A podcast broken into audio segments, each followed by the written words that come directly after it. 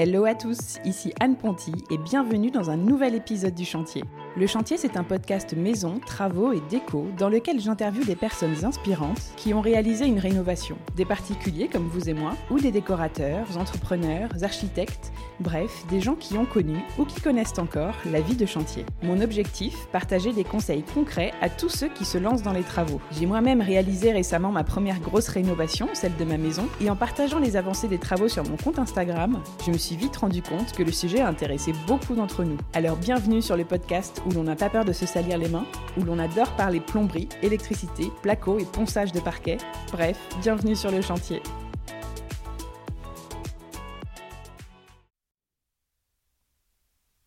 Cet épisode est soutenu par Matériaux Naturels, une entreprise française qui depuis 15 ans propose sur son site matériaux-naturel.fr au pluriel une gamme complète de matériaux pour vos projets de construction ou de rénovation écologique. Ils ont tout ce qu'il vous faut pour vos travaux. Isolant biosourcé ou recyclé, étanchéité à l'air, plaques de doublage Fermacell, OSB, bois de construction, revêtements sols et murs, enduits, peinture, bref, vous y trouverez forcément votre bonheur. Il propose des produits sélectionnés selon plusieurs critères, fabriqués en France et idéalement produits en local, les plus sains et les plus durables possibles pour votre maison. J'ai trouvé que le vrai plus chez eux, en plus de la livraison directement sur son chantier, c'était le conseil qui est inclus avec la vente de leurs produits. Ils sont vraiment là pour vous. Vous pouvez parler à un conseiller dédié pour choisir le meilleur produit dans le cas de votre projet et même les appeler pendant la pause si vous avez des questions. Alors si vous cherchez des éco-matériaux pour vos travaux, je vous les conseille tout comme Nina qui a travaillé avec eux pour sa rénovation, comme elle va vous le raconter dans cet épisode. Bonne écoute et rendez-vous sur matériaux-naturel.fr. Bienvenue dans l'épisode 50, enregistré avec Nina Chardin, spécialiste du design d'intérieur durable. Nina s'est lancé un défi de taille, rénover de façon la plus juste et durable possible un local en parpaing et le transformer en un appartement agréable. Une rénovation menée comme une vraie expérimentation sur la rénovation écologique, en poussant chaque sujet au bout, que ce soit le sourcing d'écomatériaux, l'isolation, le confort thermique, le réemploi des ressources et la seconde main pour le mobilier et la déco, la consommation en eau et électricité, mais aussi la durabilité de tout ce qui a été intégré dans cet appartement pour une vraie réflexion à 360 degrés. Aujourd'hui, elle partage avec nous les conclusions de son expérience et sa définition de la rénovation pertinente, une rénovation où l'on se pose les bonnes questions et que l'on décide de mener en plaçant le curseur là où on le souhaite, sans chercher forcément la perfection écologique, mais en trouvant son équilibre entre respect de l'homme et de l'environnement, durabilité, esthétisme, gestion des priorités du planning d'un chantier et surtout de son budget parce que ces sujets sont trop importants pour être ignorés à l'heure où le secteur du bâtiment occupe quand même la deuxième place en matière d'émissions de gaz à effet de serre, j'ai pensé que cet épisode pourrait tous nous informer pour que l'on puisse choisir les idées qui nous plaisent et s'en inspirer pour les intégrer peut-être dans nos futures rénovations. Avec Nina, on a parlé de murs chauffants en terre, d'isolation en watts de cellulose, de réemploi et de fermacelle, mais aussi de la difficulté de rénover à distance, des avantages de mener un projet seul, sans son compagnon, du coup, on choisit tout, sans compromis, d'avoir un super papa qui nous aide pour les travaux quand ça ne va pas, de communiquer avec son artisan et de comment faire pour qu'une rénovation écologique coûte moins cher qu'une rénovation classique. Alors si ces sujets vous parlent, je vous laisse écouter l'épisode et je vous donne aussi rendez-vous sur lechantierpodcast.fr pour découvrir le home tour photo de l'appartement et les avant-après des travaux. Mais je ne vous en dis pas plus et je laisse place à l'histoire de la rénovation de Nina. Hello Nina. Salut Anne. Merci beaucoup de m'accueillir à Osgore, où tu habites et où tu travailles. Mais alors, on va pas parler de maison dans les Landes aujourd'hui, on enregistre ici, mais tu vas me raconter les travaux de ton appartement dans les Vosges. Tu as fait une expérience l'année passée tu as créé un laboratoire expérimental sur la rénovation écologique. Alors ce sont tes mots, laboratoire expérimental, et je trouvais ça trop intéressant que tu nous en dises plus sur ce projet. Donc tu vas nous raconter tes travaux et on va voir ensemble en fait un petit peu ce qu'il est possible de faire quand on a envie de rénover de façon la plus propre, euh, pertinente possible avec un budget forcément toujours limitées, hein, c'est toujours la question euh, dans tous les chantiers, et des ressources aussi limitées. Alors est-ce que pour commencer, tu peux te présenter, s'il te plaît, nous dire d'où tu viens, ce que tu fais dans la vie, avec qui tu vis euh, à Osgore et parfois dans ton appartement dans les Vosges? Oui, donc je suis Nina Chardin, la fondatrice de l'école du design intérieur durable, dans laquelle on forme les architectes d'intérieur, les décorateurs et les décoratrices à une pratique plus écologique, plus saine, plus pertinente, disons, de leur métier.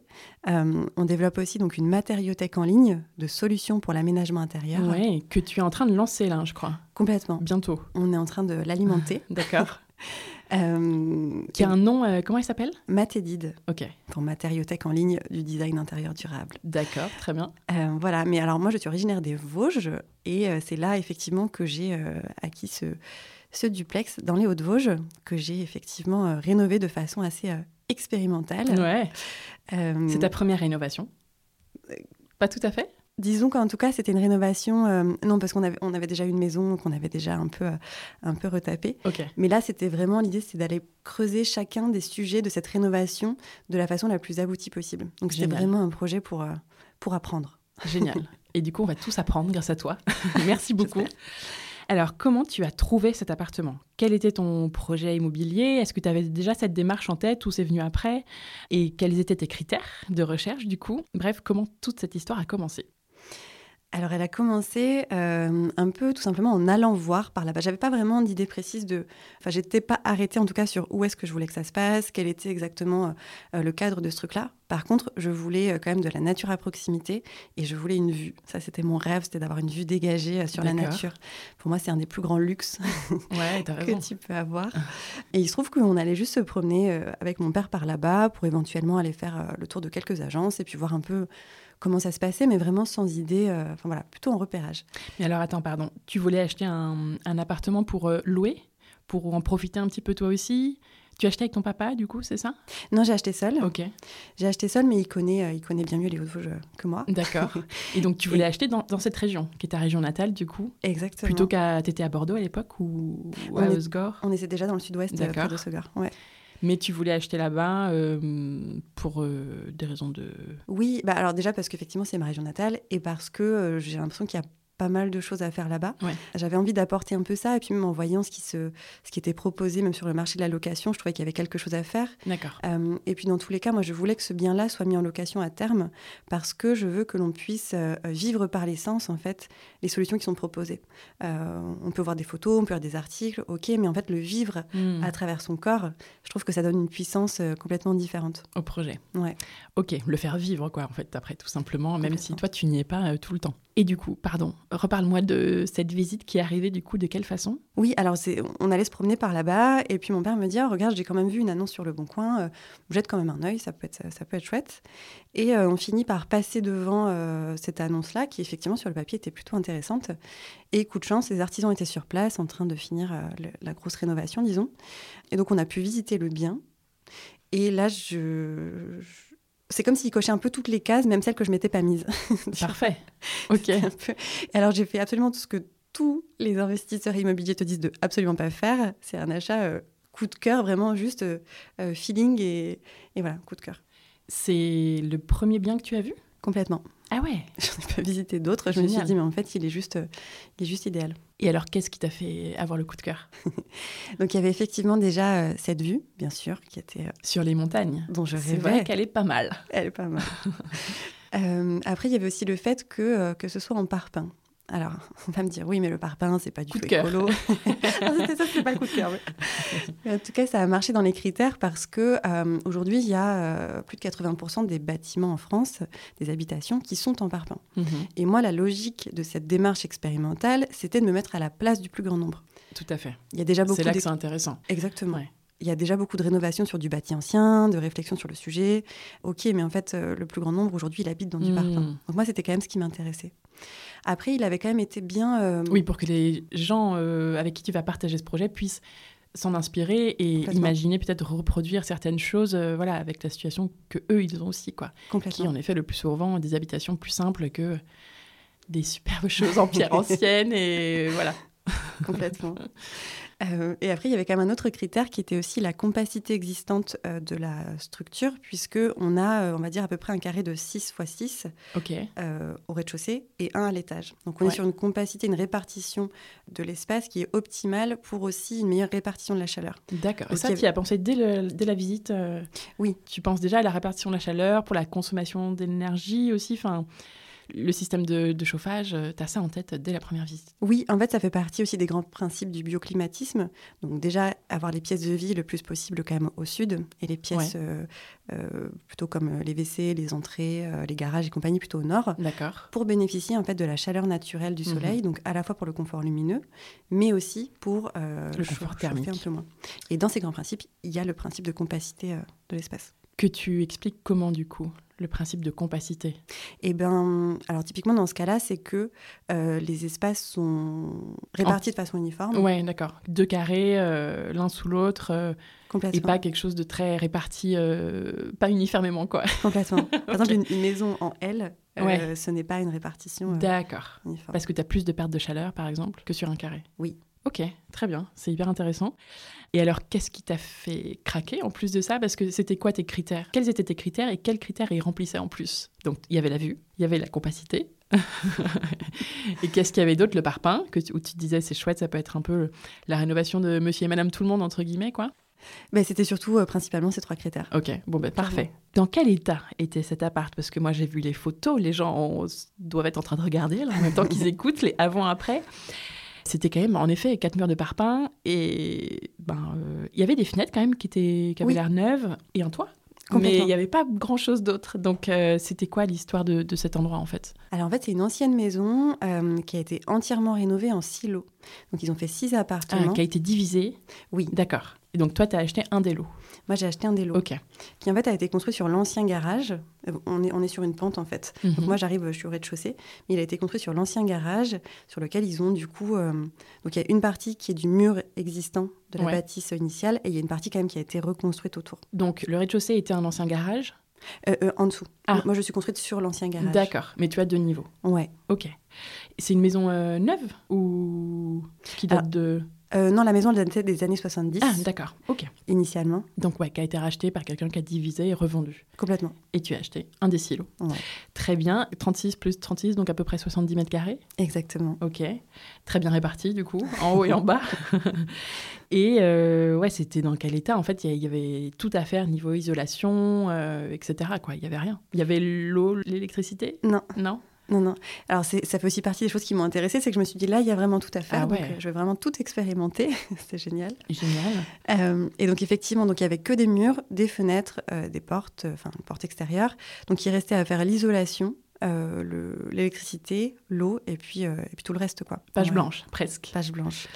Qu'est-ce que tu as ressenti pendant cette visite? Est-ce que tu t'es dit, ah là là, c'est génial, c'est le truc parfait? Est-ce que tu étais hyper excitée? Est-ce que tu as eu peur un peu? Parce qu'il y avait quand même beaucoup de travaux. Tu cherchais quelque chose avec autant de travaux? À la base non, mais euh, voilà, comme je disais, le projet n'était pas très très clair. Je savais que je voulais acheter quelque chose et mener un projet de rénovation, mais euh, voilà, c'était encore un peu flou. Euh, alors j'ai ressenti un mélange de je sais pas si ça t'arrive parfois dans la vie, mais il y a ce genre de moment où en fait tu, tu sors presque un peu de ton corps à ce moment-là, où en fait juste c'est- assez clair et évident. En fait, tu te dis bah oui, en fait tout Hmm. tout y est, c'est ça quoi. Et ensuite euh, et ensuite non, ça m'a pas du tout ça m'a pas du tout. Enfin, D'accord. J'étais assez euh, sereine sur le fait que c'était une bonne euh, bonne décision. Est-ce que ton papa, qui était là aussi, t'a rassuré sur le fait que peut-être techniquement, bah oui, ça c'est possible, enfin ça, tu peux faire ça, etc.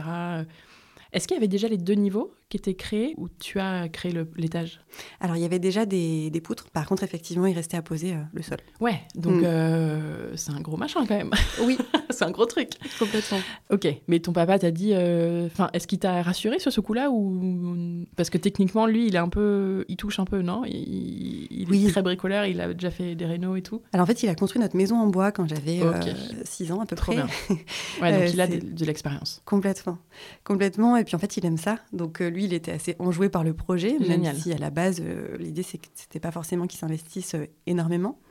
Euh, mais lui, oui, était assez enjoué. Il me disait, bah oui, ça va. Bon, après, il était peut-être un peu trop optimiste, tout comme j'étais aussi, en se disant, bah, c'est pas très grand, ça va aller vite, c'est simple. Ouais. Et bon, là, pour le coup, euh, on a été un peu surpris, mais, euh, Mais oui, en tout cas, je savais qu'il était là aussi. euh, c'est quand même un investissement que moi j'ai fait seul sans mon conjoint. Ouais. Mais pour autant, je savais qu'il y avait quand même euh, quelqu'un en support derrière. Et, euh, et sincèrement, sans ça, je pense que ça aurait été euh, tellement plus compliqué. C'est un- C'est c'est une vraie force d'être deux. Combien de temps ont duré les travaux? Dans le meilleur des mondes, j'espérais qu'ils durent trois mois. Euh, en fait, ils ont plutôt duré un an. Ah ouais, ok. Donc, euh, donc voilà. Après, alors, bon, il y avait aussi certains artisans qui avaient des délais assez importants. Mhm. Notamment euh, pour l'isolation, je voulais absolument que ce soit cette entreprise-là parce qu'ils avaient le type d'isolant que je voulais et ils maîtrisaient notamment tout ce qui était frein vapeur et par vapeur. Et ça, pour moi, c'était essentiel. Donc j'ai préféré attendre plusieurs mois que Hmm. eux puissent intervenir plutôt que de travailler avec une autre entreprise. D'accord. Donc un an de travaux. Et quel était l'objectif de ces travaux du coup? L'objectif, c'était vraiment euh, de euh, trouver des solutions les plus euh, locales possibles, de privilégier au maximum le réemploi D'accord. et pour les dernières choses, aller plutôt sur du neuf éco-conçu. Pour moi, c'était euh, donc vraiment un projet d'expérimentation sur, euh, toutes les, sur toutes les facettes d'une rénovation. Et donc là, par exemple, on a mis en place euh, un mur chauffant en terre, en terre des Vosges et d'Alsace, donc terre locale. Mhm. Et pourquoi un mur chauffant plutôt qu'un sol chauffant? Parce que le confort thermique vient davantage des parois que du sol. Aujourd'hui, on fait des revêtes, des sols chauffants. En réalité, c'est plus pertinent de faire des murs chauffants. Voilà, donc ça, ça a été toute une aventure aussi parce que je me suis quand même confrontée à la difficulté à trouver quelqu'un qui sache dimensionner cette Ouais. solution-là. Euh, alors j'ai trouvé l'artisane qui pouvait la mettre en place, donc ça c'était une chance. Euh, voilà, d'ailleurs si quelqu'un cherche quelqu'un qui puisse dimensionner un mur chauffant, j'ai un contact. Trop bien. Euh, Qu'est-ce que tu entends par dimensionner un mur chauffant? C'est calculer. euh, C'est bah, typiquement comme on dimensionnerait euh, la- taille du chauffage dont tu as besoin dans une Ouais. pièce, en fonction euh, notamment de sa superficie et compagnie. Exactement. Là, c'était bah, de combien de mètres carrés finalement de mur chauffant j'ai besoin. D'accord. Parce que ton mur va pas être chauffant sur toute la surface du mur, par exemple? Il n'est pas chauffant sur toute la surface Et surtout bien choisir le mur sur lequel tu vas réaliser. aussi. Ouais, d'accord. Ok, bon bah tu vas nous raconter ça, c'est intéressant. En fait, le but c'était un peu de pousser au bout, enfin en tout cas au maximum que toi tu pouvais, tous les sujets de la rénovation écologique en fait, enfin à la fois le, la seconde main, le réemploi comme tu dis, et puis trouver des matériaux, leur mise en œuvre aussi, leur pose, parce que c'est deux sujets euh, voilà reliés mais différents parce qu'il faut un matériau, mais après il faut le bon artisan qui va savoir le poser, parce Ouais. que si c'est pas un matériau très courant, la pose n'est pas non plus très courante, j'imagine en général. Et puis après, ben, les artisans, le timing, le budget, hein, les, les sujets euh, inhérents à toutes les rénovations. Exactement. Et puis surtout aussi ce qui est euh, solution de chauffage, confort euh, thermique, enfin...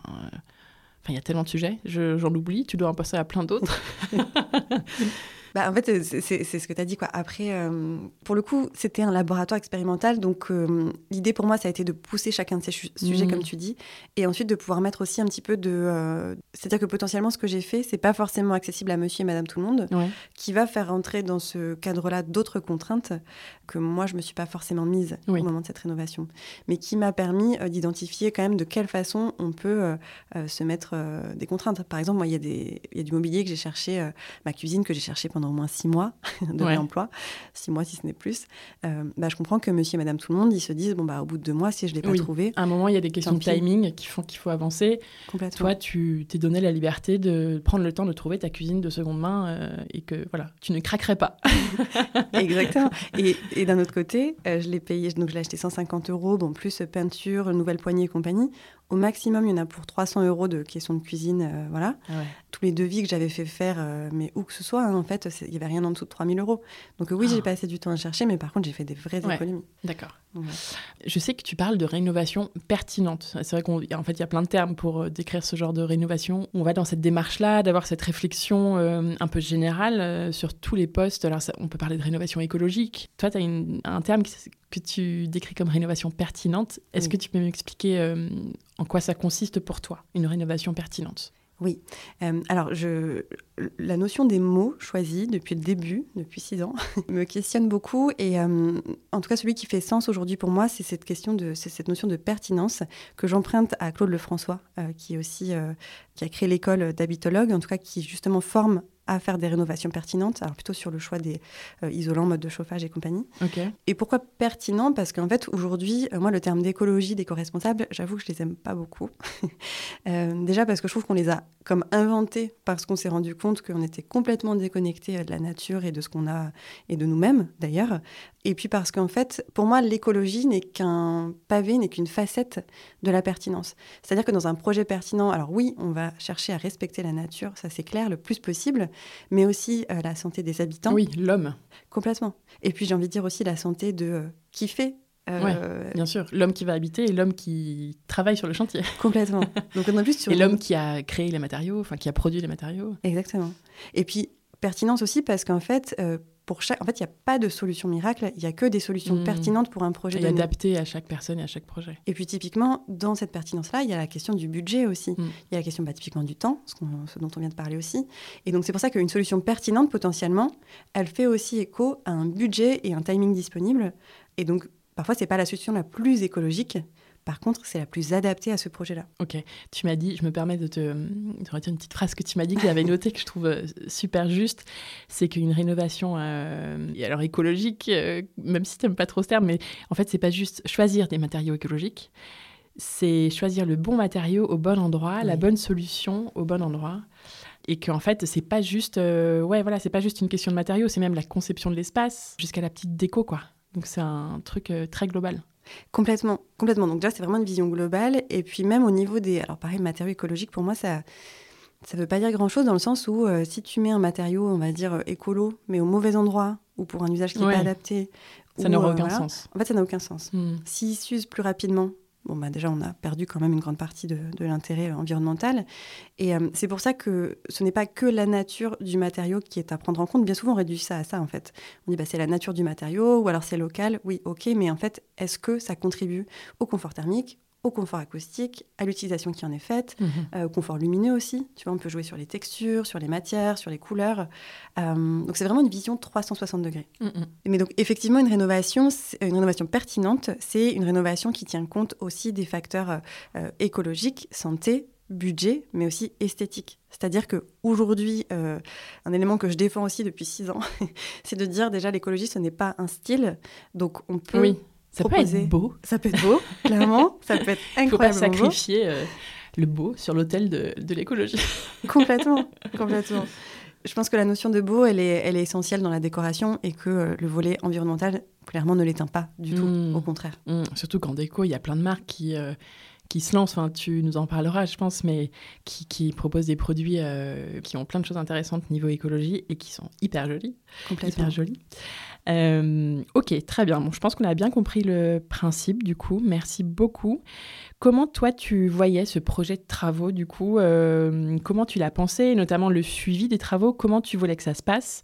Est-ce que tu voulais prendre un archi ou un maître d'œuvre pour t'accompagner? Ou euh, tu voulais faire ça toute seule avec ton papa? Ou est-ce que tu voulais des artisans en direct ou, euh, Ah, Il y a plusieurs choses, mais euh, euh, effectivement, j'avais prévu quand même que donc, cet artisan qui faisait quasiment tous les corps de métier, hormis l'isolation et le mur en terre, du coup, s'autogère. Donc Puisque- tu voulais un artisan Alors, j'ai trouvé un artisan D'accord, euh, auto-entrepreneur qui faisait, qui touchait à beaucoup de choses. parfait. Dans mon idée, c'était un petit espace. Ouais. Il faisait tous les corps de métier. Donc, il n'y avait pas à, on va dire, manager les différents Mm. artisans pour qu'ils interviennent au bon moment. Donc, je pensais qu'il allait quand même s'autogérer de manière euh, princi- principalement. Ouais, Je sens que ça n'a pas été le cas, mais Ça ok. n'a pas du tout été le cas. Euh, et puis, j'avais complètement sous-estimé euh, le, le- le fait d'être à l'autre bout de la France, en fait. Je pensais Ah, que ouais. On pouvait facilement gérer ça euh, à distance, d'autant plus si lui s'autogérait à peu près tout seul. Mhm. Euh, bon, clairement, ça ne s'est pas du tout passé comme ça. Et ça a été euh, finalement la, la facette la plus euh, pesante dans tout ce chantier. La distance. Ça a été la distance. Ok. Vraiment, ne faites pas ça. Ben ouais, parce que tu, comment tu faisais? T'étais venu régulièrement une semaine faire un- une semaine chantier quoi et faire un gros point avec lui? Oui, alors je venais, euh, je vais pas dire tous les deux mois, tous les un mois et demi parfois. Donc je rentrais en train, ça va, on est bien desservi. Ouais. Mais euh, effectivement, j'étais obligée de rentrer, euh, même plutôt pour dix jours, voire deux semaines, parce qu'en fait, tout va, tout prend beaucoup de temps. euh. Est-ce que ton père t'aidait à aller voir toutes les semaines peut-être ce qui se passait à l'appart? Heureusement, effectivement, que mon père, lui, il passait, il passait assez régulièrement pour faire le point. Parce qu'il habite à côté? Il habite pas très loin. Ok. Donc ça, ça a quand même beaucoup, beaucoup aidé. Ouais, t'avais un peu une personne ressource sur place qui, Complètement. qui a un peu dû sauver le, le- Complètement. pas le a- chantier, mais Et qui a qui a fait le maître d'œuvre. D'accord. Déjà parce que heureusement, il avait la connaissance des chantiers, déjà. Donc il Oui. savait comment ça fonctionnait. Donc il parlait déjà un peu le même langage. Ouais. Et puis euh, voilà, c'est lui qui a fait euh, ce travail-là, clairement. Ok, donc tu voulais pas prendre un archi, un maître d'œuvre. T'as eu un archi pour faire des plans quand même, non? Tu m'as raconté. Alors en fait, c'était une solution que je cherchais euh, depuis un moment et que j'ai trouvée pour cette rénovation-là, qui est, donc c'était une architecte. Donc il y avait euh, cinq séances de coaching, on va Ouais, dire. elle t'a accompagné pour Oui. faire tes plans. Alors je les ai faits. Elle proposait quand même une mini formation en ligne pour te guider. Et ensuite, on avait, on a eu cinq séances où elle revenait sur mes plans, elle me conseillait, elle répondait à toutes mes questions. Trop bien. Donc c'est moi qui faisais, mais par contre j'avais la garantie que ce soit un peu euh, validé par Ouais. un archi qui a l'habitude. Ah, c'est génial. de- voilà. C'est une super solution. Tu Ouais. comment elle s'appelle cette archi? Elle, elle le fait, elle le fait plus, mais Ah, je crois pas. Mais elle s'appelle Léna Gé- Gégard, ok. je prononce bien. Bon, elle le fait plus. Mais je crois qu'elle. Ah, mais c'est hyper intéressant parce que du Ouais. coup, quand toi, tu as envie de le faire toi-même et que tu as plein d'idées, mais que tu sais pas forcément euh, ben, comment on fait des plans euh, concrètement pour que l'artisan comprenne tout, il Oui. comprenne bien, et surtout pour pas oublier un truc et puis être certaine que ça corresponde bien, euh, tes idées, à des principes de bah, d'architecture, d'agencement, euh, de, de vie dans un lieu, euh, de conception d'espace, quoi. C'est une très bonne formule. Ouais, j'adore.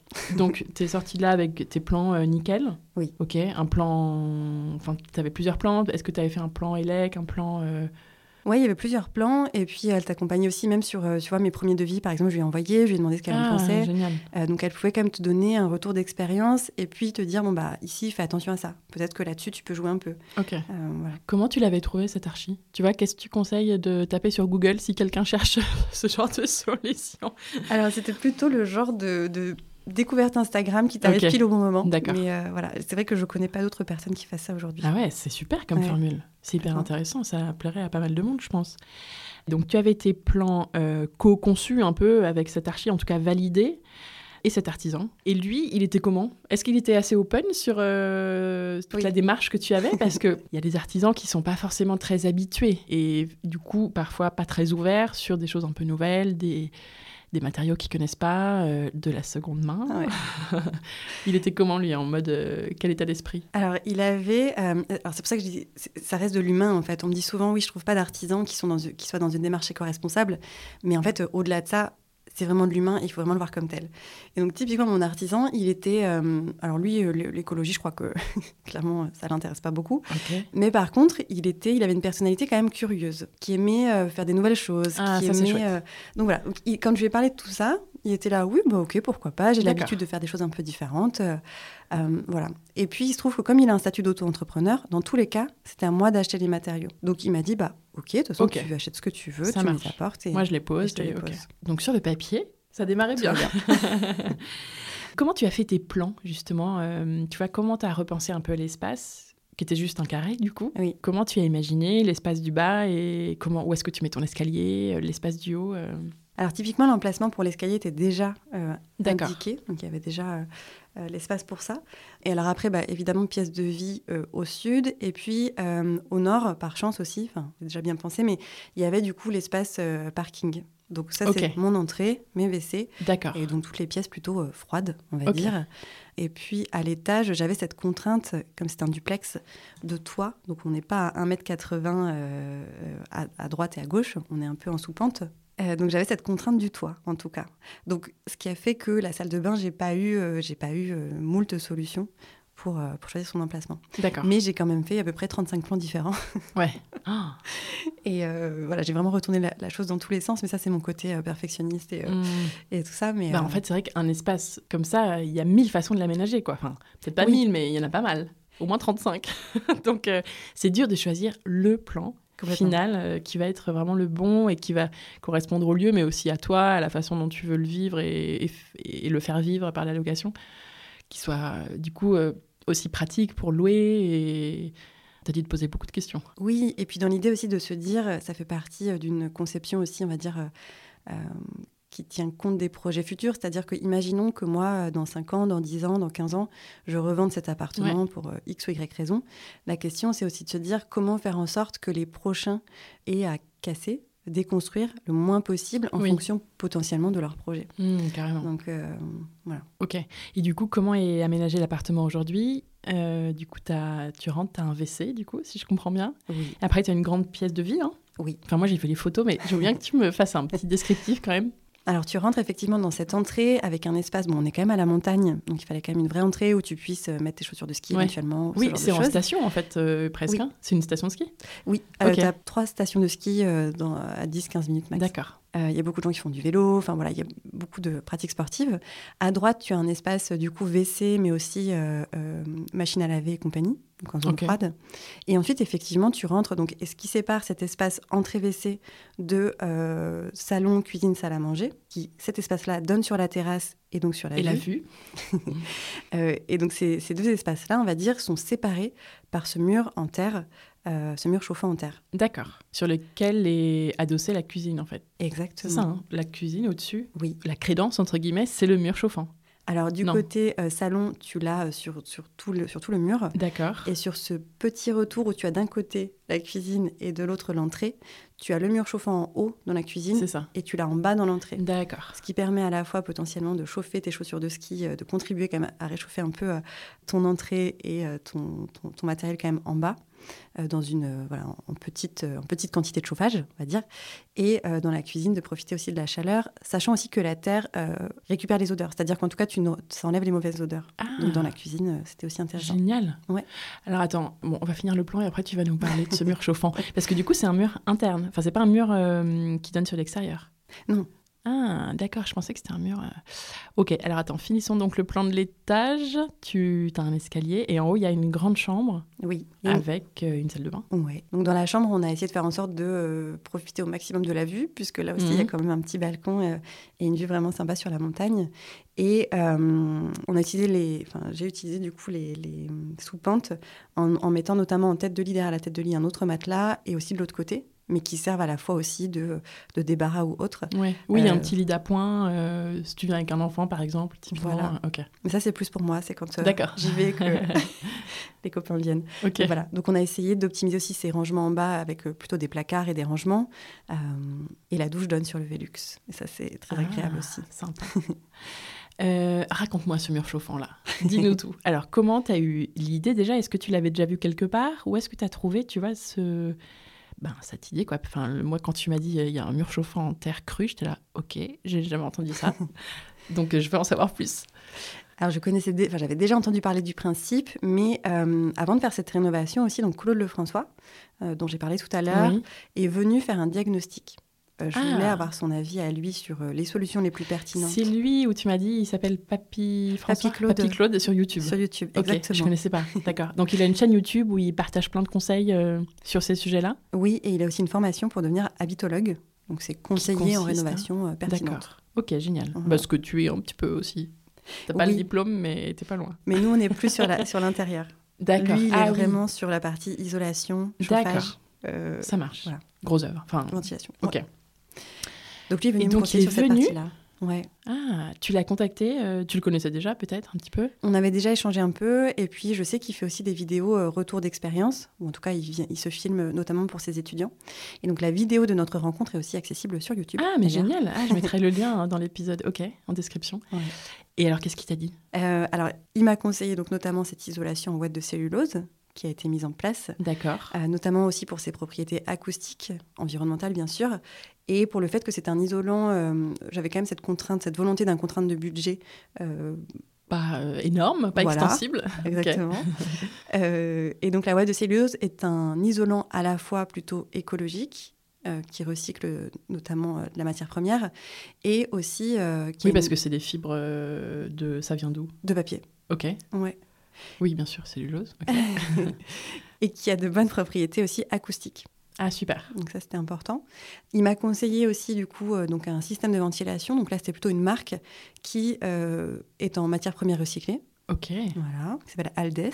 Ils ont d'accord. un modèle euh, dans ce sens-là. Et euh, il m'a aussi conseillé alors soit de faire un correcteur thermique chaud-chanvre, mais sur, euh, sur euh, de- du parpaing, c'est quand même assez complexe. Ça se Mhm. fait vraiment pas très souvent. Parce que la ouate de cellulose, c'est isolation par l'extérieur ou par l'intérieur? Non, alors ça c'était soit ouate de cellulose, soit euh, correcteur thermique chaud-chanvre. D'accord. Pardon, je- j'ai un truc coupé les sujets. Euh, et donc voilà, donc j'ai opté du coup pour la ouate de cellulose Ok. plutôt que le correcteur thermique. Et ensuite, il a aussi euh, recommandé du coup ce mur chauffant en terre qui m'a vraiment donné envie. Bien que voilà, j'ai eu beaucoup de mal à trouver quelqu'un qui le dimensionne. Ensuite, il a fallu quand même trouver l'artisane qui accepte de le faire. Euh, donc il y avait que l'artisan euh, mette en place les circuits, euh, les circuits d'eau. Oui. Ça, pour le coup, il était un peu plus réfractaire. Donc, euh, donc euh, mon père lui a filé un coup de main. Donc, il y a eu quand même pas mal de petits freins comme ça où tu pourrais te dire, bah, en fait, tant pis, je laisse tomber et j'utilise Ouais. juste un chauffage standard. ouais, quoi. ouais. Alors que c'était plutôt dans les débuts du chantier. Où... Et alors, comment on fait un mur en- chauffant en terre crue? Comment... comment ça fonctionne en fait? Alors, en fait, c'est comme une cloison. euh, alors, dans mon cas, puisque c'est une cloison et ce n'est pas en, sur un mur porteur, Oui. disons, euh, donc il y a une structure en bois, comme tu aurais la structure d'une cloison euh, standard. Ok. À l'intérieur, donc d'un côté, on a mis du fermacelle pour Ouais. fermer du côté euh, DVC et pour garder la chaleur du côté des espaces de vie. D'accord.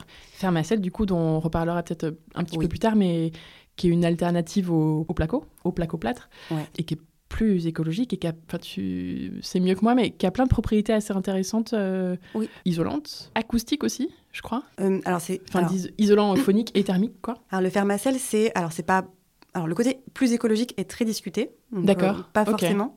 Par contre, effectivement, ça a une bien meilleure inertie thermique. Oui, et euh, d'accord. effectivement, acoustiquement, c'est mieux que le placo. Ok. Donc il y avait ça d'un côté. Oui. Et de l'autre, donc l'artisan terre est venu remplir du coup cette structure euh, de torchis.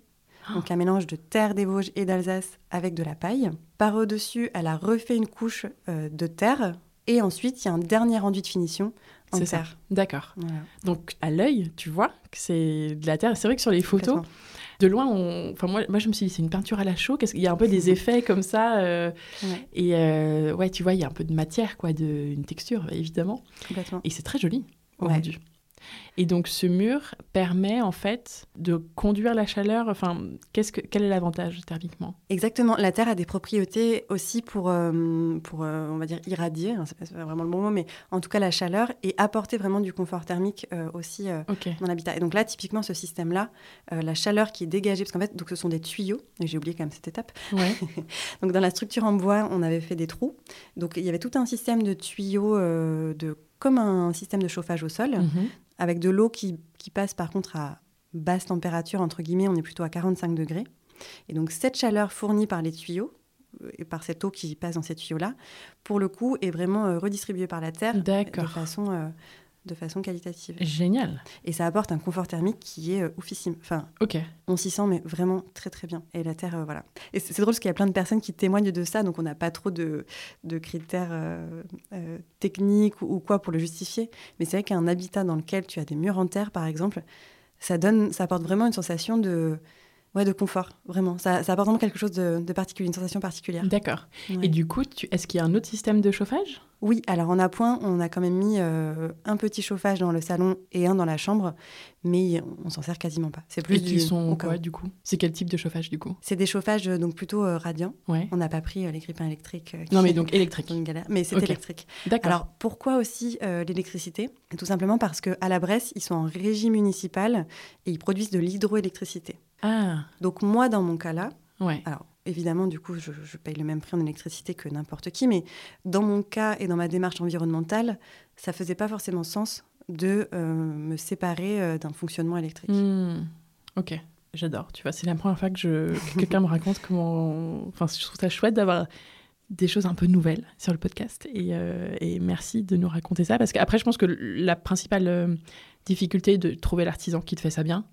Le prix de, de mur, est-ce que c'est très cher par rapport à l'investissement dans un chauffage au sol ou je sais pas, tu vois Est-ce que c'est très cher ou est-ce que ça reste abordable?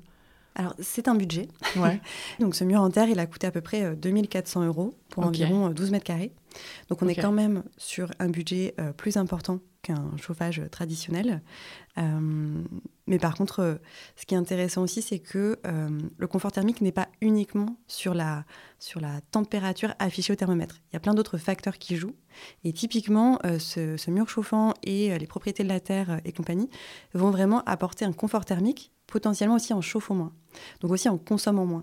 Donc, Ah, on peut aussi le voir comme un investissement euh, un peu plus à long terme d'accord. d'un point de vue financier. J'allais dire aussi, euh, est-ce que c'est bien en termes d'humidité ou air euh, sec, tu vois? J'imagine que ça apporte une bonne balance. Complètement. Ça vient réguler aussi l'humidité. D'accord. Euh, ça ça- ça n'a que des qualités, la terre. Ok, génial. Il s'est passé quoi le jour 1 du chantier? Est-ce que tu t'en rappelles? Oui. le jour 1, Est-ce j'y que tu étais. étais là? Ouais. J'y étais avec euh, la personne qui, l'entreprise qui s'occupait de l'isolation et mon artisan euh, qui, qui a- fait, euh, qui faisait un peu, un peu tout. Mhm. C'est parti très très bien. C'est-à-dire que vraiment, il y avait une bonne communication, tout se passait très bien, tout semblait, toutes les planètes semblaient s'aligner. Génial. Et ils ont fait quoi? C'était. Il y a eu de la. Non, il n'y a pas eu de démolition sur ce chantier? Non, Il n'y avait rien à enlever? non, Il n'y avait que, rien. des- que à ajouter. complètement. Donc, euh, ça a été de la pose euh, d'isolant si l'entreprise était là? Ouais, Ok. exactement. Donc ils ont créé toute une structure euh, en bois, ils ont posé un pare-vapeur, frein-vapeur, et ensuite ils ont isolé Avec la ouate de cellulose. en soufflant. Ouais.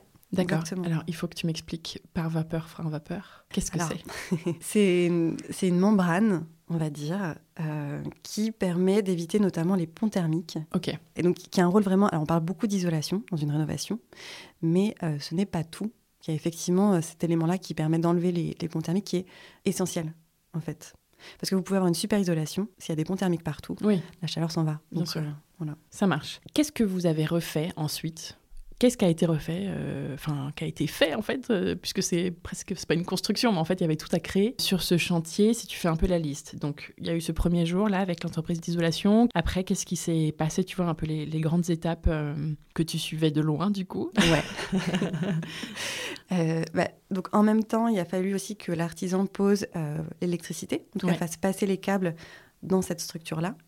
Euh, on avait posé un, un sous-plancher, enfin un faux plancher, on va dire, à l'étage, euh, puisqu'on avait euh, trouvé sur le bon coin. Alors quand je dis on, c'est parce que mon père, du coup, m'a quand même vraiment beaucoup aidé dans, ce projet, plus qu'il n'était prévu. Mais euh, donc on a trouvé des panneaux d'agglomérés sur le bon coin d'occasion. Donc on a mis à l'étage le temps d'avancer sur les travaux. Ouais, pour pouvoir avancer. Ok.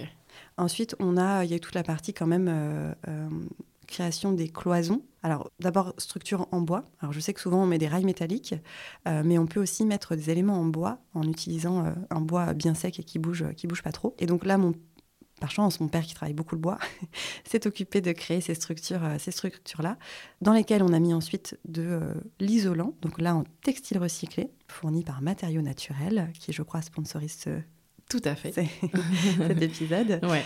Euh, On reparlera tout à l'heure. Mais je crois que tu les aimes bien. Je les adore. Et ensuite a été euh, a commencé toute l'étape aussi de euh, du pharmacèle. C'est ça. Coupe, que tu viens poser sur cette structure. complètement. En amont, ils avaient déjà, oui, pardon, quand même, ils avaient aussi posé euh, du coup le parquet à l'étage. Ok. En bas, l'isolant était de la du liège, des billes de liège. Donc ça, ça avait été fait par la première entreprise au tout début. L'isolant au sol, Oui, parce que du coup, comme on disait sur l'ancien garage, le sol n'était pas droit du tout. c'était quoi? Il y avait juste une dalle? C'était une dalle en béton, Ok. mais il y avait une pente, euh, voilà, une bonne petite pente. Il fallait rattraper? Il fallait rattraper. Donc, euh, je ne voulais clairement pas mettre, euh, faire un réagréage en béton. Donc, effectivement, il y a eu un système de, de solives, alors c'est pas des solives, mais en bois, dans lesquels on a rempli avec des billes de liège D'accord. Qui ont des propriétés isolantes, du coup. Complètement. Acoustiquement, thermiquement, euh, le liège, c'est super aussi. D'accord. On adore. Euh, sur lequel ont été mis à certains endroits du parquet. Donc là, pareil, c'est un parquet que j'ai acheté auprès d'un artisan euh, qui était à moins d'une heure de route, dans une scierie locale. Ce qui fait que je l'ai payé beaucoup moins cher, d'une part. En plus, c'est du bois local, travaillé par un artisan local. Trop bien. Donc, Ça cochait plein de cases. Exactement. Mais donc ça, c'était un parc, enfin neuf entre guillemets, mais voilà, tu savais exactement d'où il venait. euh, Complètement. Et typiquement, à l'étage, tu vois, je sais qu'il avait des stocks, il lui restait des fins de... En fait, il- son métier principal, c'était pas de faire du parquet. Mais là, il avait fait un peu de parquet. Et il lui restait des fins de stock sur différentes largeurs. Et à l'étage, je m'en suis servi en prenant différentes largeurs de, parquet, ce qui a permis aussi de créer un effet un peu, un peu sympa, mm. tout en utilisant un peu ces fins de, de production. Trop bien, d'accord. C'était cool. Ok. Et alors, dans la cuisine, on a mis du carrelage de réemploi, okay. sur le bon coin. dans l'entrée, c'est une moquette en PET recyclé. Ah, ok. Et dans les WC, c'est du linoléum. D'accord. Et dans la salle de bain de l'étage, c'est du, c'est du liège. Et tout ça que tu as acheté sur le bon coin? Alors, le liège. le liège. Le liège, c'était sur le bon coin. Ah ouais trouvé une fin de chantier. On était au centimètre près. Mais non, génial. Improbable. Euh, en bas, le linoléum, je l'ai acheté neuf. Je l'avais acheté une première fois d'occasion sur le bon coin, mais il est arrivé malheureusement euh, euh, déchiré. Enfin, il n'avait pas bien supporté ah, le transport. Donc, j'en ai racheté un malheureusement neuf. Okay. Et la moquette de l'entrée est également neuve aussi, parce que sur le coup, coup, j'ai pas trouvé. Un... Moquette, c'est plus compliqué, je pense. Ok. Ça aurait pu être une fin de chantier. Ouais. Mais sur le oui, c'est ça. Fin de chantier, c'est pas mal. Genre, il reste des matériaux que tu revends, quoi. Complètement. Ok, donc ça avançait au fur et à mesure. Toi, tu avais quand même un gros sujet, euh, trouver les matériaux. Ton papa papa t'aidait un peu parce que, en gros, tu lui envoyais les liens Le Bon Coin, tu disais, ah, faut aller chercher ça, s'il te plaît. Pour une certaine partie, oui, il y avait ça. Après, je me suis aussi fait livrer beaucoup de choses via Le Bon Coin. Ok. Ça fonctionne hyper bien. Après, quand euh, je suis venue, j'ai aussi fait pas mal tout ce qui est euh, Emmaüs et ressourcerie. Et franchement, pour trouver des choses pas très chères et avec un petit charme c'est vraiment. Euh, oui, là, tu parles plutôt de mobilier. Ouais, plutôt de mobilier. D'accord. Mais typiquement, ce carrelage dans la cuisine, je l'ai trouvé sur euh, Le Bon Coin. D'accord. Par contre, oui, tout ce qui est matériaux, c'est plutôt Le Bon Coin. Mais le carrelage euh, dans la douche, je l'ai acheté chez Maison Carrel. Ok. c'est une Maison Carrel ou Maison Carrelée, qui est pour le coup spécialisée dans la récupération de fin de stock ou d'invendus de ah, carrelage. Super et qui revend, euh, qui revend ça. Donc ce qui est top, c'est que c'est pas un carrelage qui a été produit euh, spécialement pour le projet ou hmm. quoi. C'est quelque chose qui potentiellement, si la marque ne l'avait pas récupéré, aurait été complètement euh, détruit et jeté. Et pour des petites surfaces comme ça, en fait, c'est parfait. Vraiment. Et comme ils font que ça, ils doivent avoir pas mal de choix. Complètement. Puis donc, alors comment ça se passe avec l'artisan là? Est-ce que ça commençait à se dégrader un peu ou au fur et à mesure de, mm, ouais, des étapes. Oui, euh, en fait, je pense que. Euh, enfin, je dis ça parce que je sais que tu m'as dit que finalement, c'était pas, euh, ça n'avait pas été le top du top. Alors, même si tous les voyants étaient plutôt ouverts au début, disons que mine de rien, la communication était pas très évidente. on avait souvent quand même du mal à se comprendre. Enfin, voilà, il y avait quelque chose qui n'était pas fluide. Et malheureusement, ça a été quand même. ça, a fait partie des, c'est sûrement la deuxième chose qui a été la plus épuisante dans ce projet, en fait, clairement. C'est ça que l'humain, le choix des partenaires, en fait, mais il est tellement important. Et là, je pense que je l'avais peut-être un peu sous-estimé. Ok. Après, je, ne regrette pas. Il a été, euh, il a été super sur plein d'aspects. Mais c'est vrai que ce volet euh, problème de communication, difficulté de communication, euh, je trouve qu'il est très pesant dans un chantier. Surtout quand tu es loin. Et que tu passes pas un an ensemble, quoi, en fait, au final. Donc, euh, voilà. Mais globalement, techniquement, ça allait, mais c'est juste qu'il fallait... Enfin, il fallait quand même reprendre des choses parfois, ou, ou ça allait, techniquement? Oui. Ton père est revenu un peu régler des problèmes? Alors typiquement, il y a des choses sur lesquelles il s'était un peu engagé et en fait, euh, il gérait pas tant que ça. Donc bon, voilà, il était de très bonne volonté, mais euh, malheureusement, il y a des choses sur lesquelles il n'a pas pu, on va dire, arriver au bout de, de ce sur quoi il s'était engagé sur les devis. Euh, Comme quoi, par exemple? Typiquement le fermacell, donc il en avait déjà posé a priori, mais alors a priori pas sur des murs, malgré tout, il avait fait un devis pour le poser sur des murs dans, dans, mon appartement. Euh, il se trouve que très rapidement, il s'est rendu compte qu'il n'y arriverait pas. Donc là, mon père y est allé et ils ont tout fait ensemble.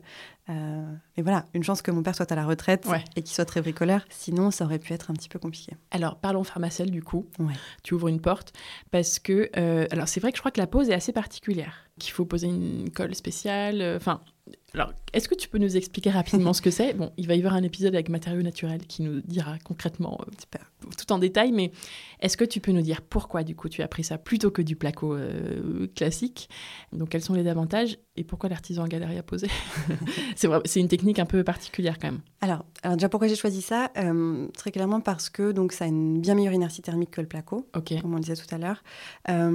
effectivement aussi acoustique. Et alors en soi, c'est pas très différent de la pose du placo. Mhm. Par contre, c'est plus lourd. D'accord. Donc déjà, bon, à moins d'être équipé et d'être un peu... Voilà, il y en a qui arrivent à les poser seuls, mais en fait, euh, concrètement, bah, il faut être deux. En tout cas, c'est beaucoup plus facile à deux.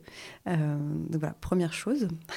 À savoir. Euh, à savoir, c'est mieux. Après, voilà, il y a des personnes qui, arrivent très bien tout seuls. Mais l'autre chose, c'est que ça génère quand même beaucoup de poussière quand on le découpe. Alors sur les vidéos sur YouTube, on vous montre du fermacell découpé au cutter. Non, ça ne marche pas. Euh, donc euh, tout a été découpé à la scie circulaire, générant quand même beaucoup de poussière. Donc ça demandait quand même aussi une organisation du chantier Ouais. un peu différente de ce qui était prévu euh, du coup au départ. Autre chose sur laquelle on n'était pas très bien informé. Enfin, on avait eu plusieurs sons de cloche et puis euh, et puis voilà. Mais donc il y a du fermacelle avec bord aminci et d'autres avec bord droit. Donc ça c'est pareil que pour le placo. Par contre, si tu veux, le fermacelle, il a quand même une surface plus granuleuse Ouais. que le fermacelle qui est lisse. Que le placo. Euh, oui, pardon, complètement. Euh, donc là, tu as un peu deux options. En fait, soit tu prends des bords droits et au moins tu as une continuité. Et alors, soit tu réenduis tout ton fermacelle pour être lisse, soit tu gardes cette rugosité finalement. Bon, c'est pas ce que conseille Fermacell, mais il y en a qui le font et ça marche. Et tu peins directement dessus. Donc, tu as des murs un peu plus rugueux, mais en soi, c'est loin d'être moche. Oui, Ça un choix. un peu plus de peinture, parce que c'est un peu plus poreux. Ok. Ou l'autre option, bah, tu peux prendre des bords amincis, mais dans ce cas-là, effectivement, ça veut dire tout enduire. Parce que si tu enduis juste les bandes et pas le reste, euh, Mhm. du coup, clairement, ça va se voir. Ça, c'est quelque chose sur lequel nous, on n'était pas très, très bien renseignés, visiblement. Et donc, ce qui s'est passé, c'est qu'on nous a conseillé des bords amincis, ce qu'on a fait, et que... euh, Du coup, il a fallu tout- enduire. Et donc, en dernière minute, un peu, il a fallu tout enduire. Parce Ok. que les tests de peinture nous ont montré que vraiment, c'était pas possible. J'en profite pour raconter la petite anecdote quand même du conseil euh, pas très très judicieux. Euh, le magasin dans lequel on avait acheté le, le donc qui est un magasin de bricolage assez standard, nous avait conseillé de prendre de, de, de l'enduit de Fermacell pour combler les bords amincis euh, standard. Donc pas de la marque Fermacell, mais d'une autre marque, en indiquant que ça poserait pas de problème. Donc tout a été fait comme ça.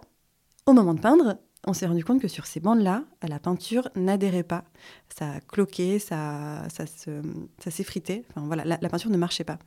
Après avoir retourné toutes les possibilités dans notre, dans notre tête, il se trouve qu'a priori, c'était quand même bien cet enduit-là qui ne Mm. fonctionnait pas.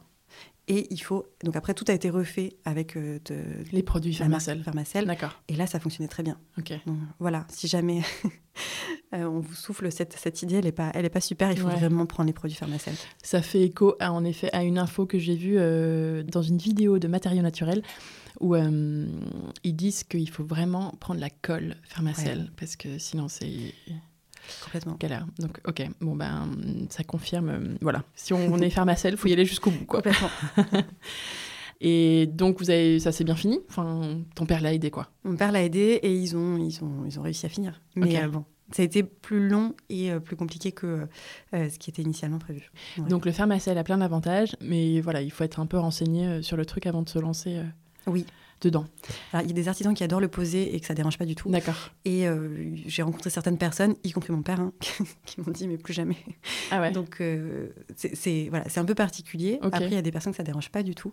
Mais typiquement, là, je vous conseille d'avoir un artisan qui sait à quoi il s'attend. Hmm. Et je pense que c'est euh, de plus en plus répandu, non? Complètement. Dans la rénovation. Et de plus en plus connu. Ouais.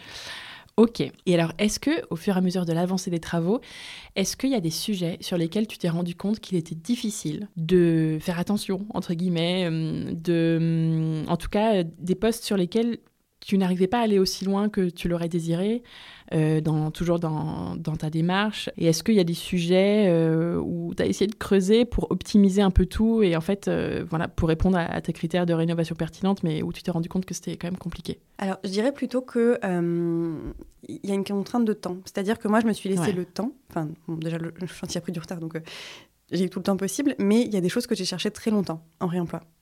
Ça m'a fait faire des économies de dingue. Ouais. Par contre, clairement, euh, dans un projet qui est plus sur de un temps. court terme, euh, c'est peut-être pas. Alors, je, pense que là, il faut se mettre des délais. Euh, bah, peut-être que c'est trois semaines, peut-être c'est deux mois. Et à partir de ce moment-là, ou à partir d'un certain nombre d'heures, bah, j'opte pour du neuf. Je lâche. Voilà, je lâche. Exactement. Il y a une partie lâcher prise à un moment où il faut se dire, bah écoute, tant pis. Donc ça, c'est le plus gros, voilà, peut-être ce qui ressort principalement. Ouais. C'est que à- le sourcing de matériaux en réemploi ou en seconde main, c'est plus long, forcément. Euh, Oui. Peut-être qu'un jour, ce sera plus le cas, dans quelques années, parce que ce sera encore plus répandu. Mais c'est vrai qu'aujourd'hui, c'est pas la démarche de tout le monde. Et, et même s'il y a de plus en plus de monde qui revendent des choses sur le bon coin, etc., euh, ben, ça prend plus de temps que d'aller sur un site de carrelage et de faire hop, je prends ça et de commander. quoi. Complètement. Donc il faut avoir cette démarche euh, de ben, soit s'y prendre bien à l'avance pour commencer les recherches en amont, je pense, tu vois. Oui. Euh, c'est quoi ton conseil sur ça de ouais, s'y prendre à l'avance en fait? Bah, complètement. Après, je pense que ça dépend vraiment du. Et pour moi, ça fait partie, tu vois, dans cette, euh, cette idée de pertinence. C'est-à-dire, euh, chacun met aussi un peu le curseur là où il peut, là où il Ouais, veut. exactement. Euh, moi, j'ai-. Toi, tu voulais aller au bout des choses.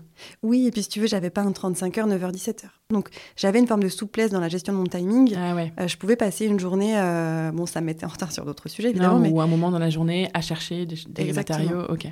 donc je comprends que, enfin, ça, ça dépend vraiment, voilà, du, du mode de vie de chacun, euh, de l'envie aussi. Moi, j'adore chiner, j'adore chercher la pièce incroyable qui va, qui, qui va pimper tout ça. Il y a des personnes qui détestent ça. Bon, voilà. Après, Hmm. on peut aussi prendre quelqu'un qui va chercher pour nous. Je pense Ouais. notamment à Mour Réemploi. Alors, elle se lance plutôt pour les professionnels. Je sais pas si elle le fait pour les particuliers, mais donc elle source pour vous finalement des éléments en réemploi. Que ce soit des matériaux, typiquement euh, du Du plancher, carrelage, ouais, du carrelage et, euh, et du mobilier. complètement. Ah, génial. Comment tu dis qu'elle s'appelle? Ça s'appelle Mour Réemploi, donc c'est M-O. M2OR. D'accord. Donc s'il y a un sujet où tu as trouvé que c'était compliqué, en fait, c'était hum, pas un poste en particulier des travaux, mais c'était plus le timing de façon générale, quoi. Oui. Où il y a un moment, euh, il faut avancer. Ouais, il y a un moment, il faut lâcher prise. Comme Mm. euh, c'est ce que je te disais, mais ce fameux ventilateur euh, plafonnier euh, lumineux que j'ai cherché, mais jusqu'à la dernière minute sur le bon coin. Ouais. Qui est au plafond dans le salon. Exactement. Et j'ai demandé à une dizaine de personnes, mais personne n'a voulu me l'expédier. Donc ça, c'est aussi sur certains produits, ça peut être plus compliqué à expédier ou à trouver autour de chez soi. Faut faire un cocolis. Alors ça aurait pu être un cocolis, mais les frais de cocolis Et t'es cher. faisaient que, en fait, Ok. c'était pas très moins intéressant. intéressant. Mais effectivement, j'ai fait cocolis pour mes Velux Ouais. que j'ai acheté, euh, alors neuf, mais euh, d'occasion sur le bon coin. Mmh. Euh, pour ceux qui connaissent pas, Oui. c'est une solution de transport hyper bien. euh, qui est top. Solution de transport de, bah, de ce qu'on veut, hein, en fait. De... Mais voilà, qui n'est pas un transporteur. Alors, il y a beaucoup de transporteurs pro maintenant. Oui. Donc, tout est assuré, etc. De toute façon, avec, euh, même sur les particuliers. Et le principe, c'est d'utiliser des camions ou des véhicules qui font déjà les trajets et Ouais. qui ne sont pas complets. Donc, euh, c'est chouette. Complètement. Et ça que, fonctionne très bien. En fait, on passe son annonce sur le site. On dit je cherche euh, quelqu'un pour transporter tel objet de telle dimension, de tel poids, de euh, Bordeaux à Osgore, je dis n'importe quoi. Oui. Et les gens répondent et on choisit son transporteur et voilà. exactement. Parce que la contrainte sur le bon coin, par exemple, c'est que euh, il y a des, donc ça part en colissimo, ouais, euh, Mondial Relais, voilà. Colissimo, je crois. et donc du coup, il y a des contraintes de, de taille et de poids. Bah oui, bien sûr. Et puis de fragilité. Tu vas pas Exactement. envoyer un Velux par. Colissimo. Déjà, ça ne rentre pas. Et puis bon, on a un peu peur à l'arrivée, quoi. Ouais. Ok, bon. Comment s'est passée la fin du chantier? Tu vois, la, la partie un peu euh, second œuvre, finition. euh, Est-ce que ça s'est bien fini? Oui, Oui. il y a peu. Ouais, c'était il y a très peu de temps. On n'a même pas dit quand c'était tout ça, mais c'est assez frais. ouais, on va dire qu'on est allé finaliser tout ça euh, parce que bon, même quand tu crois que c'est terminé, après tu es là, oui, mais du coup, il manque encore euh, Ouais. euh, tel petit truc et tel petit truc. Et là, j'ai encore plein de cadres accrochés. J'ai bon, Oui. voilà. Mais en gros, on va dire qu'en décembre, on est allé finaliser tout ça. Ouais, en décembre dernier, là. Il y a Voilà. deux mois, même pas. Et il est en location depuis euh, deux semaines. Donc, Ah ouais, d'accord. ouais. Trop bien. Ah ben, tu vas peut-être trouver plein de clients pour la location sur le bah, podcast. écoute. Donc ouais, ça s'est à peu près bien passé. Enfin, où ça a été de pire en pire avec l'artisan Est-ce qu'à la fin, vous avez, vous avez réussi à vous comprendre à un moment ou? Oui, on a, on a réussi à. On a réussi à se comprendre. euh, On a ré- il, y avait que- il y avait quand même une forme, en tout cas, de, de, de- d'humanité, en tout cas de valeur humaine chez les deux. Donc, même à défaut de se comprendre, si tu veux, je sais que, euh, par contre, pour le coup, je savais que c'était quelqu'un qui me la ferait pas à l'envers. D'accord. Donc, ça, c'est quand même très important. Mmh. Euh, donc, je savais qu'on était quand même dans une relation de confiance. Donc, euh, voilà. Oui, c'est plutôt qu'il y a eu certains mais- sujets où en gros il, il pensait maîtriser et en fait pas trop quoi. Ouais, ou alors même au bout d'un moment, il venait pas assez sur le chantier, quoi. Donc, je lui disais, bah, Mm. écoute, moi, je- il faut que tu viennes plus. D'accord. parce que là, bah, ça l'arrangeait mieux de bosser sur tel chantier. Enfin bon, voilà, il y a eu des sujets ou même des choses qu'il faisait qui n'étaient pas vraiment ce que moi j'avais exprimé, mais bon, en fait, c'est juste qu'on s'était pas compris. Euh, tu vois, sur ce genre de choses-là, c'est quand même important, quoi. Quand tu expliques quelque chose et que la personne derrière comprend pas la même chose, C'est sûr. euh, bon, ce qui est courant hein, dans la vie, mais Ouais, surtout quand t'es loin, je pense. exactement. Tu vois, c'est c'est pas évident. Mais le chantier a été livré. Comment s'est passée la fin? Est-ce qu'il y a eu un jour où t'es venu et, euh, ou une semaine peut-être et vous avez fait le point sur toutes les, les finitions et Euh, oui, il y a eu des petits points euh, sur les finitions, mais c'est vrai qu'il n'y a pas eu genre une fin, genre ça y est, c'est la fin. D'accord. Ok. Euh, justement du fait de toutes ces petites finitions tu as toujours l'impression qu'il reste encore un truc à Ouais. faire. euh, Enfin, je te dis ça, mais en décembre, on y est allé euh, pour finaliser des trucs, mais euh, le revêtement de sol de l'entrée n'était pas encore posé. D'accord. Enfin bon, tu vois, il y a encore plein de petites choses qui, sont, qui se sont mises en place et qui continuent d'être mises en place. Donc voilà. Mais dans ma tête, c'est terminé. C'est la fête. Et alors, quels sont les sujets Tu vois, on parlait des sujets euh, où ça avait été compliqué pour toi d'aller loin, et typiquement, bah, je pense que la seconde main, du coup, en fait partie, parce que c'est vrai que ça prend du temps. Et quels sont les sujets où, au contraire, tu es allé le plus loin dans ta démarche et sur lesquels tu as le mieux réussi ta démarche, entre guillemets, selon toi? Tu vois, je pense à l'isolation, par exemple. J'ai l'impression que tu as utilisé des matériaux que tu voulais, je pense. Complètement. Et euh, après, ça, ça reste quelque chose qui je pense, pour le coup, euh, accessible un peu à monsieur et madame tout le monde. Parce qu'aujourd'hui, on trouve vraiment des entreprises euh, qui savent faire correctement le travail. Donc, ça, clairement. Il faut quand même se donner les moyens de les trouver oui. Ou est-ce que, en fait, ça se fait? J'ai trouvé ça, assez rapidement. des régions aussi. Tu vois, toi, dans ta région, tu as trouvé ben, tu vois, je pense que ça. Enfin, oui. C'était pas non plus complètement paumé, mais. Si. si, Mais ça, c'est intéressant aussi, tu vois, la différence entre les régions. Euh, même pour tout ce qui est euh, Emmaüs, Le Bon Coin et compagnie, on est très inégaux hein, d'une région à une autre. Ouais, hein, c'est vraiment. Hein. Bah oui, bien sûr. Euh, et en termes d'artisans, en termes de savoir-faire aussi. Et puis, c'est pas les mêmes matériaux que tu trouves dans une région ou une autre.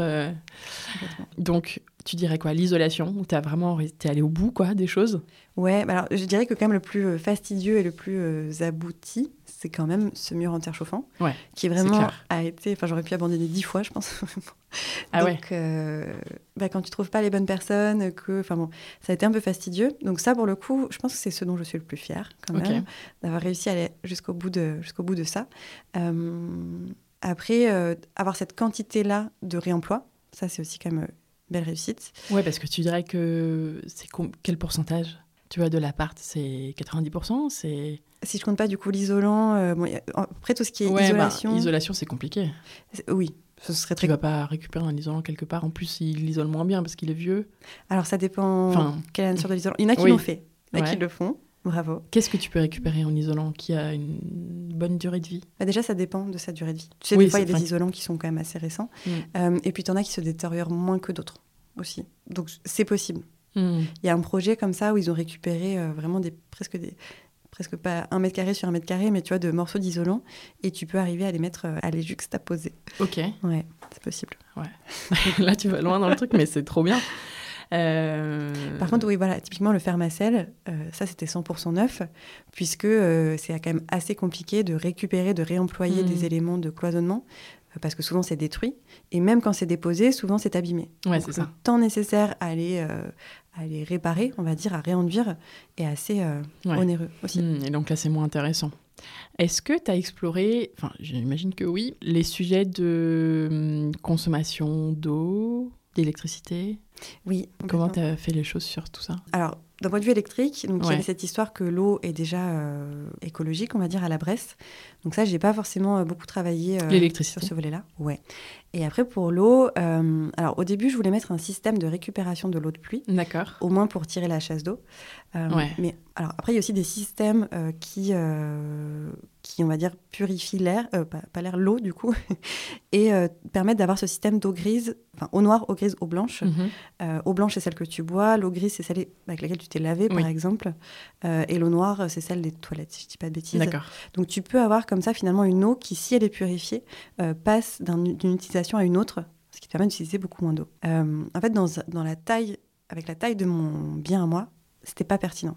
ni en termes de place que ça prend, ni en termes de budget. Ok. Donc, il faut des plus grandes surfaces.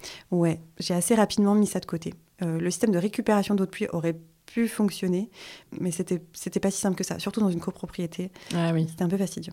Donc là, les solutions assez simples et accessibles à tous, finalement, qui ont été mises en place, c'est euh, bah, notamment des récupérateurs, enfin pas des récupérateurs, des, des euh, j'ai oublié le nom, c'est des petits systèmes sur les robinets, par exemple, qui te permettent de consommer, et sur la douche, qui te permettent de consommer moins d'eau.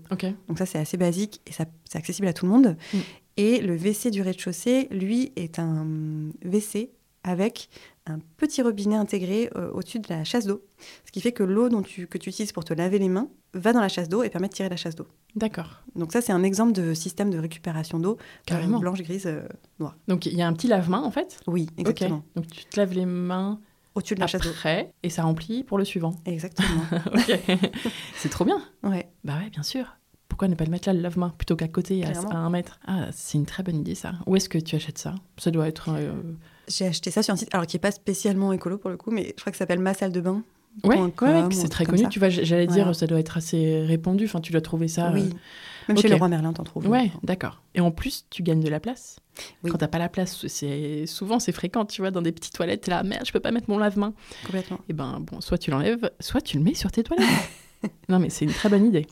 Et typiquement, comme tu dis, moi, c'est ça que je trouve ça chouette, c'est que tu as envie de partager aussi. Tu vois, tu peux aller au, au, bout des choses et très loin dans ta démarche, mais tu peux aussi partager des petits trucs que tout le monde peut faire en fait, même sans non plus être hyper engagé, et voilà, mais avoir envie de faire des petites choses Mm. qui améliorent un peu euh, ton impact. Euh, au niveau des éco-matériaux, si on, peut-être on peut appeler ça comme ça, si t'aimes pas Ouais. matériaux écologiques, bah t'as été quand même pas mal. Alors, éco-matériaux, en fait, il y a plein de choses à prendre en compte parce qu'il y a à la fois, comme tu disais, il y a la durabilité, la résistance dans le temps, enfin la durée de vie, Oui. il y a la façon dont ça a été produit, la composition qui va être, euh, qui peut avoir des effets néfastes sur la santé, euh, sur les habitants, euh, du logement après, euh, sur la planète lors de leur production. Donc il y a plein de choses à prendre en compte. En fait, c'est compliqué quand même sur les matériaux. Enfin, pour cocher toutes les cases, franchement. Je sais que souvent, alors très souvent même, le, le- on va dire le volet, enfin l'as- l'aspect éco-responsable d'un matériau Mm. est réduit à la nature de sa matière ouais, première. c'est ça. Alors qu'il n'y a pas que ça. Et je tiens à rappeler, alors quelque chose qui peut aider peut-être euh, ceux qui nous écoutent, mais pour analyser vraiment l'impact global de façon assez simple, accessible à tous, on va pouvoir se poser toutes les questions selon la logique de l'analyse de cycle de vie. C'est-à-dire déjà, eh bon, est-ce qu'il est bien conçu, est-ce qu'il Mhm. est euh, pertinent, mais aussi donc les matières premières bien sûr, mais leur mode d'extraction, euh, est-ce que c'est local, Ouais. est-ce que c'est renouvelable, parce qu'on a des matériaux naturels aujourd'hui qui sont très peu renouvelables. Ensuite, il y a tout ce qui est transformation. Donc déjà, où est-ce que c'est transformé, bien sûr, mais euh, de quelle façon Est-ce que la fabrication est impactante? Par exemple, le carrelage, ça demande euh, beaucoup d'énergie de chauffe, notamment, donc ça a un impact euh, plus important. On va prendre aussi tout ce qui est bah, pertinence, effectivement, donc technique, thermique, acoustique, d'usage, d'intensité et compagnie, et la fin de vie, c'est-à-dire en fin de vie, qu'est-ce que ça se recycle? Oui, Ouais. et aussi est-ce que ça se démonte? Typiquement, un carrelage, tu vois, collé, Ah oui, t'es obligé de le casser. tu es obligé de le casser. Un parquet, bon, bah, tu le... alors, s'il Ouais. est clouté, en plus, tu le décloutes, et puis potentiellement, Ouais. tu tu t'en resserres. Ah ouais, ouais, t'as raison, c'est hyper intéressant. Et alors attends, moi j'ai une question, c'est comment tu trouves toutes ces infos sur euh, où est-ce que ça a été produit, tout ça? Enfin, c'est des détails auxquels on n'a pas forcément accès, euh, tu vois, sur les fiches produits, Complètement. sur Internet. Alors, soit tu fais un mail au fournisseur et puis tu espères qu'il te réponde quand il a les, ré- les réponses, parce Oui. que déjà, c'est pas toujours. Ouais. Euh, soit, bah, effectivement, mais quand il y a manque de transparence, souvent, c'est qu'il y a un Mm. truc qui est pas. Oui, parce qu'en général, quand, quand on le dit, c'est qu'on est fier de le dire. Ouais. Alors justement, est-ce que tu as des bonnes adresses à nous partager, des alors euh, des contacts d'artisans, je sais pas du coup si tu recommandes, mais Oui. bon, tu nous as parlé de l'archi tout à l'heure, euh, tout ça, tu vois. Peut-être l'entreprise d'isolation. Oui, qui euh, s'appelle Isoleco, dans les Hauts-de-Vosges. D'accord. Ok. Donc, euh, voilà. Et qui est, euh, qui est super. Ok. Si on a des auditeurs dans les Hauts-de-Vosges, Exactement. je suis sûre qu'on en a. Euh, est-ce que tu as des bonnes adresses? Tu vois, ça peut être des sites, des fournisseurs de matériaux que tu Oui. recommandes? Alors, déjà, clairement, matériaux naturels. C'est un Ouais. hasard, hein, parce que Mais oui, c'est trop marrant. Quand je t'ai dit que ce serait le partenaire de l'épisode, tu m'as dit, mais je les adore. J'étais là, bon, très bien. Et j'ai acheté notamment chez eux euh, l'isolant pour les cloisons, euh, Ok. du matériel pour le fermacelle, euh, la peinture Keim, qui était utilisée dans la salle de bain, qui est une peinture minérale. Ah, comment tu écris Euh, K-E-I-M. Ok. C'est un peu les pionniers de la peinture écologique, c'est des Allemands. Eux, ils existent depuis des dizaines d'années, ils étaient bien, ils étaient bien précurseurs. Euh, après, il y a un peu moins de choix en termes de couleurs, euh, finition et compagnie. Mais par contre, on est sur un produit qui est, euh, vraiment super. D'accord. Pourquoi tu l'as mis dans la salle de bain? Parce qu'ils ont des, des peintures spéciales. euh, Parce que, alors celle-ci, c'est pas une spéciale salle de bain, mais en tout cas, elle correspondait euh, à un usage avec de l'humidité. D'accord. Et alors, ce que j'adore chez Matériaux Naturels, quand même, c'est que euh, on ne te laisse pas seul avec ton produit. Mais oui. Non, mais c'est ça. Déjà, on t'aide à choisir, Ouais. le produit le plus pertinent, et ensuite, on te conseille sur la mise en œuvre, et il reste disponible au moment de la mise en œuvre pour potentiellement t'aider, quoi. Ils m'ont dit que tu peux les appeler pendant la pause si t'as un problème. J'étais là. Ah, ok. C'est, ça vaut de l'or. Ouais. Et tu vois, tu parles de pertinence, encore une fois, ouais, tu dis, il t'aide à choisir le matériau le plus pertinent, parce qu'en effet, selon ton projet, selon... Enfin, il y a plein de choses à prendre en compte pour bien choisir le bon matériau. Le bon matériau, enfin, c'est pas le même pour tout le monde, quoi.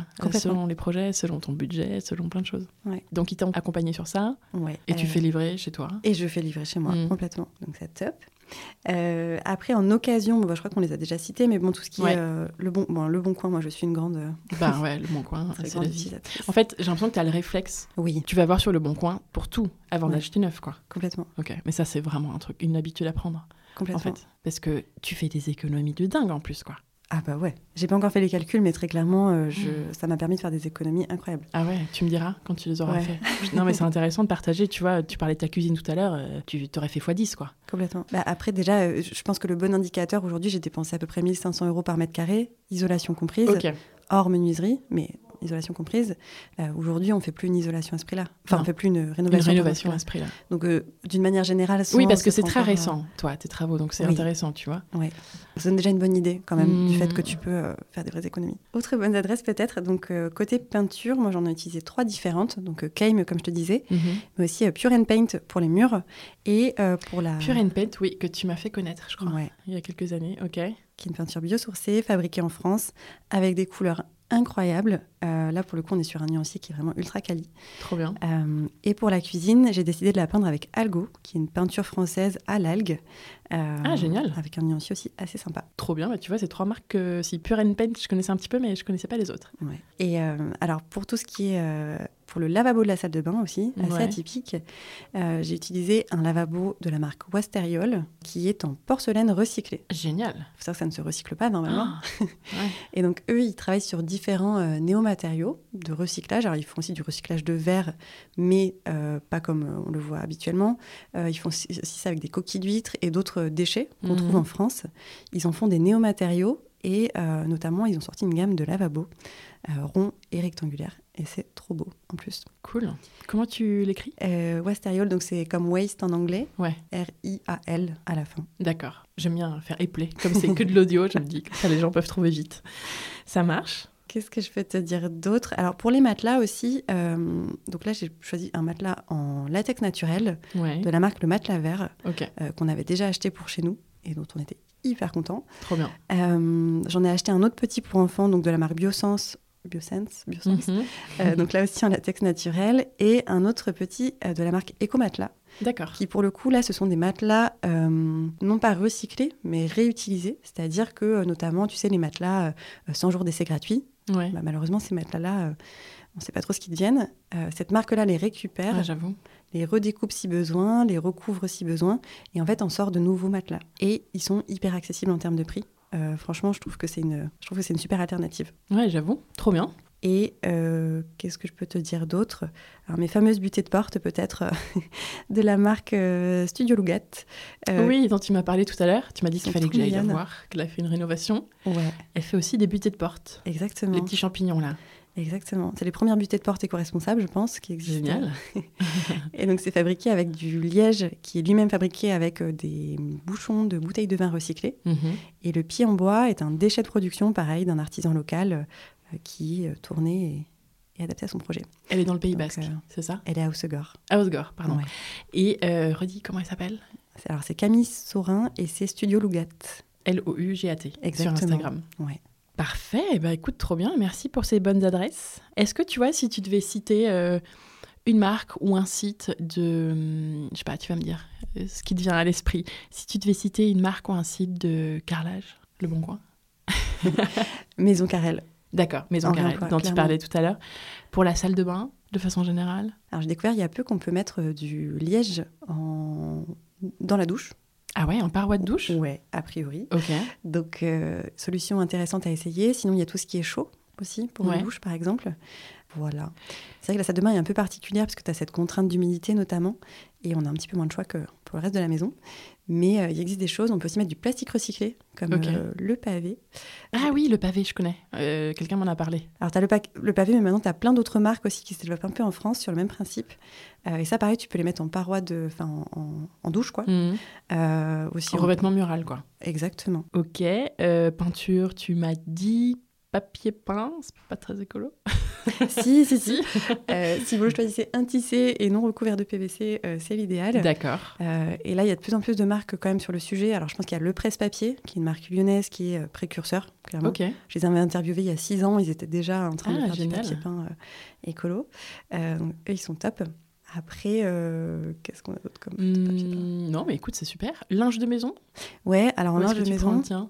vous avez euh, Libeco qui euh, fait du linge de lit, enfin de maison d'ailleurs, en lin euh, européen, tissé en Europe, euh, donc récolté, tissé en Europe.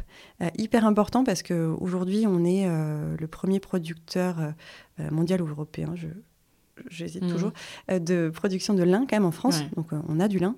Par contre, ce qu'il faut savoir, c'est qu'il y a une grande quantité qui part en Asie pour être tissée et qui revient en France. Ah ouais. Donc euh, voilà. Ok, tu es Attention. incollable, Nina. Sur tous les sujets, j'ai l'impression que tu vas me donner plein de bonnes adresses. Bon, je vais m'arrêter là parce que c'est déjà pas mal. Quel était ton plus gros challenge sur ce chantier beau? Je, je, dis ça en même temps, je pense à plein de challenges que tu as eu. Et est-ce que tu penses l'avoir relevé? Si vraiment tu devais en, choisir un Pas facile cette question. Ouais. euh, est-ce qu'il y avait un élément en particulier qui était challengeant? Bah tout était challengeant, non? Ouais, franchement, c'était. J'ai plus l'impression que c'était l'expérience en elle-même qui était hyper challengeante. Mm. Et ouais, enfin, encore une fois, si mon père n'avait pas été là et que je on n'avait pas été deux, en fait, euh, enfin, j'admire toutes ces femmes qui seules euh, construisent ou rénovent leur maison. Enfin, en fait, c'est juste que psychologiquement, être seule face à toutes ces décisions, à tous ces imprévus, parce qu'en fait, mm. dans tous les chantiers, il y en a, euh, c'est quand même éprouvant. Donc, euh, c'est important pour sa santé mentale, quand même, de euh, alors soit avoir tout son temps disponible pour le faire éventuellement, ou d'avoir au moins des personnes ressources autour de soi qu'on peut consulter. Peut-être des personnes qui ont bricolé aussi, parce que, ou avoir soi-même une expérience dans ce, dans ce sujet-là. T'imagines le challenge que tu t'es mis quand même Enfin, déjà, tu étais loin. Il y avait le sujet de la distance, tu vois qui est quand même euh, qui complique beaucoup les choses.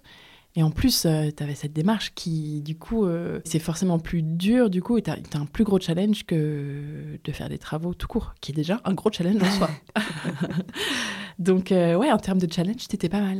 Mais du coup, tu l'as relevé, Nina non? Ouais, ouais, ouais, globalement, il est, il est bien relevé. C'est arrivé. Tu as mis un petit peu plus de temps que prévu, mais, mais as quand même. Tu vois, ta démarche, euh, tu es quand même allé assez loin. Euh, je pense que tu as accompli. Euh, tu as, coché pas mal de cases que tu t'étais fixé, non? Ouais, complètement. hormis quelques détails sur la fin où, en fait, bon, tu as déjà essayé un truc et puis ça marche pas. Donc, du coup, tu finis par prendre la, solution qui n'était pas ton premier choix en hmm. termes de. Oui, tu parlais de lâcher tout à l'heure. Sur quoi tu as dû lâcher, par exemple? Euh, alors, il y a eu ce fameux ventilateur dont je t'ai parlé. Ouais, euh, t'as fini par l'acheter neuf parce que. Ouais, Mais t'as essayé, en fait, c'est ça qui est important. Exactement. et pour le coup, c'est vraiment ce que je défends. C'est de dire aux gens, mais en fait, euh, enfin, le plus important, c'est pas, et c'est ce que je dis à mes, mes, mes étudiantes, étudiants, c'est ne cherchez pas à être parfait, en fait, mais c'est plutôt de faire les choses en conscience et et de la façon la plus pertinente, c'est aussi ça, mmh. c'est-à-dire en respectant aussi votre santé mentale, notamment. Hein. c'est quand même hyper important. Non, mais bien sûr. Et, et voilà, mais je pense que tu sais, c'est un peu comme ces phases de, les différentes phases de l'éco-anxiété. Euh, et moi, je mhm. pense que j'ai eu cette période au début où j'étais hyper euh, extrême et euh, très culpabilisante envers moi-même, en fait, sur certains points. Et en fait, il faut passer vraiment à l'étape d'après où on fait les choses en conscience, mais on se fout la paix aussi, quoi. Parce qu'il y a un mhm. moment, je, en fait, je crois pas je trouve qu'il y a beaucoup de personnes en écologie qui ont tendance à, dissocier l'humain de la planète. Euh, pour moi, une planète euh, qui est en bonne santé, entre guillemets, avec des êtres humains malheureux, ça ne fonctionne pas, en fait. Enfin, pour moi, c'est vraiment reconnecter les deux et non pas euh, sauver la planète, déjà, bon, voilà, au détriment de l'humain, en fait. Il faut vraiment considérer les deux, mmh. réharmoniser les deux. Ouais, tu as tout à fait raison. Quelle a été ton étape préférée pendant cette année de travaux? La déco, quand même. Ah Ok. Euh, après, j'adore peindre aussi. Je t'avoue que je trouve ça assez mhm. méditatif. Je trouve que c'est quand même assez plaisant. Euh, et après, ouais, toute cette conception euh, de l'aménagement intérieur et puis chiner en fait. Ouais. enfin, moi, j'adore ça. j'adore ça. On a, on est allé dans différents Emmaüs, ressourceries. c'est, pour moi, ça fait partie de l'aventure et de l'histoire du lieu. Tu vois, je trouve que ça apporte mhm. vraiment quelque chose en plus. Carrément. Comment tu l'as pensé la déco du coup? Alors ça, c'est aussi intéressant parce que si tu es en école d'architecture d'intérieur, et de, déco ou autre, on t'apprend à concevoir un projet, puis à trouver les solutions qui vont te permettre de réaliser ce projet. Euh, si on veut avoir une démarche peut-être un peu plus souple, et donc peut-être plus pertinente, euh, alors soit c'est carrément, d'abord on identifie les solutions autour de chez nous qui, sont, euh, qui existent, donc que ce soit du réemploi in situ, donc à l'intérieur, ce dont on possède déjà, que ce soit des ressources en réemploi à l'extérieur, donc d'abord aller sourcer en fait ce qu'on trouve autour de chez nous, euh, mais aussi les matières premières locales, parce que même d'une région à l'autre, tu vois, on a des ressources différentes, mhm. et ensuite concevoir à partir de ça le projet. C'est-à-dire, je, je, prends les ressources que j'ai et je conçois un projet à partir de ça. C'est intéressant. Ça, c'est un peu les deux, enfin les deux extrêmes entre guillemets, mais enfin les deux, les deux alternatives, enfin les deux solutions. Oui, c'est deux façons de voir les choses. Et une autre qui est un peu entre les deux. C'est-à-dire mm. que bah, tu as déjà une idée globale de ton projet, pour autant tu restes souple. Tu vas trouver les ressources autour de chez toi qui peuvent y répondre. Et en fait, tu fais un peu des allers-retours entre tes deux projets. Selon ce que tu trouves.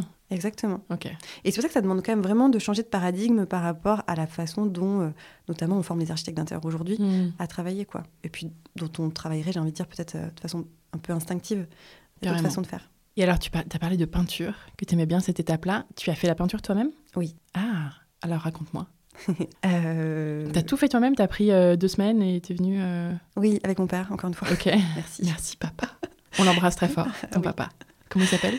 Étienne. Merci Étienne pour la peinture et tout le reste. Ah ouais.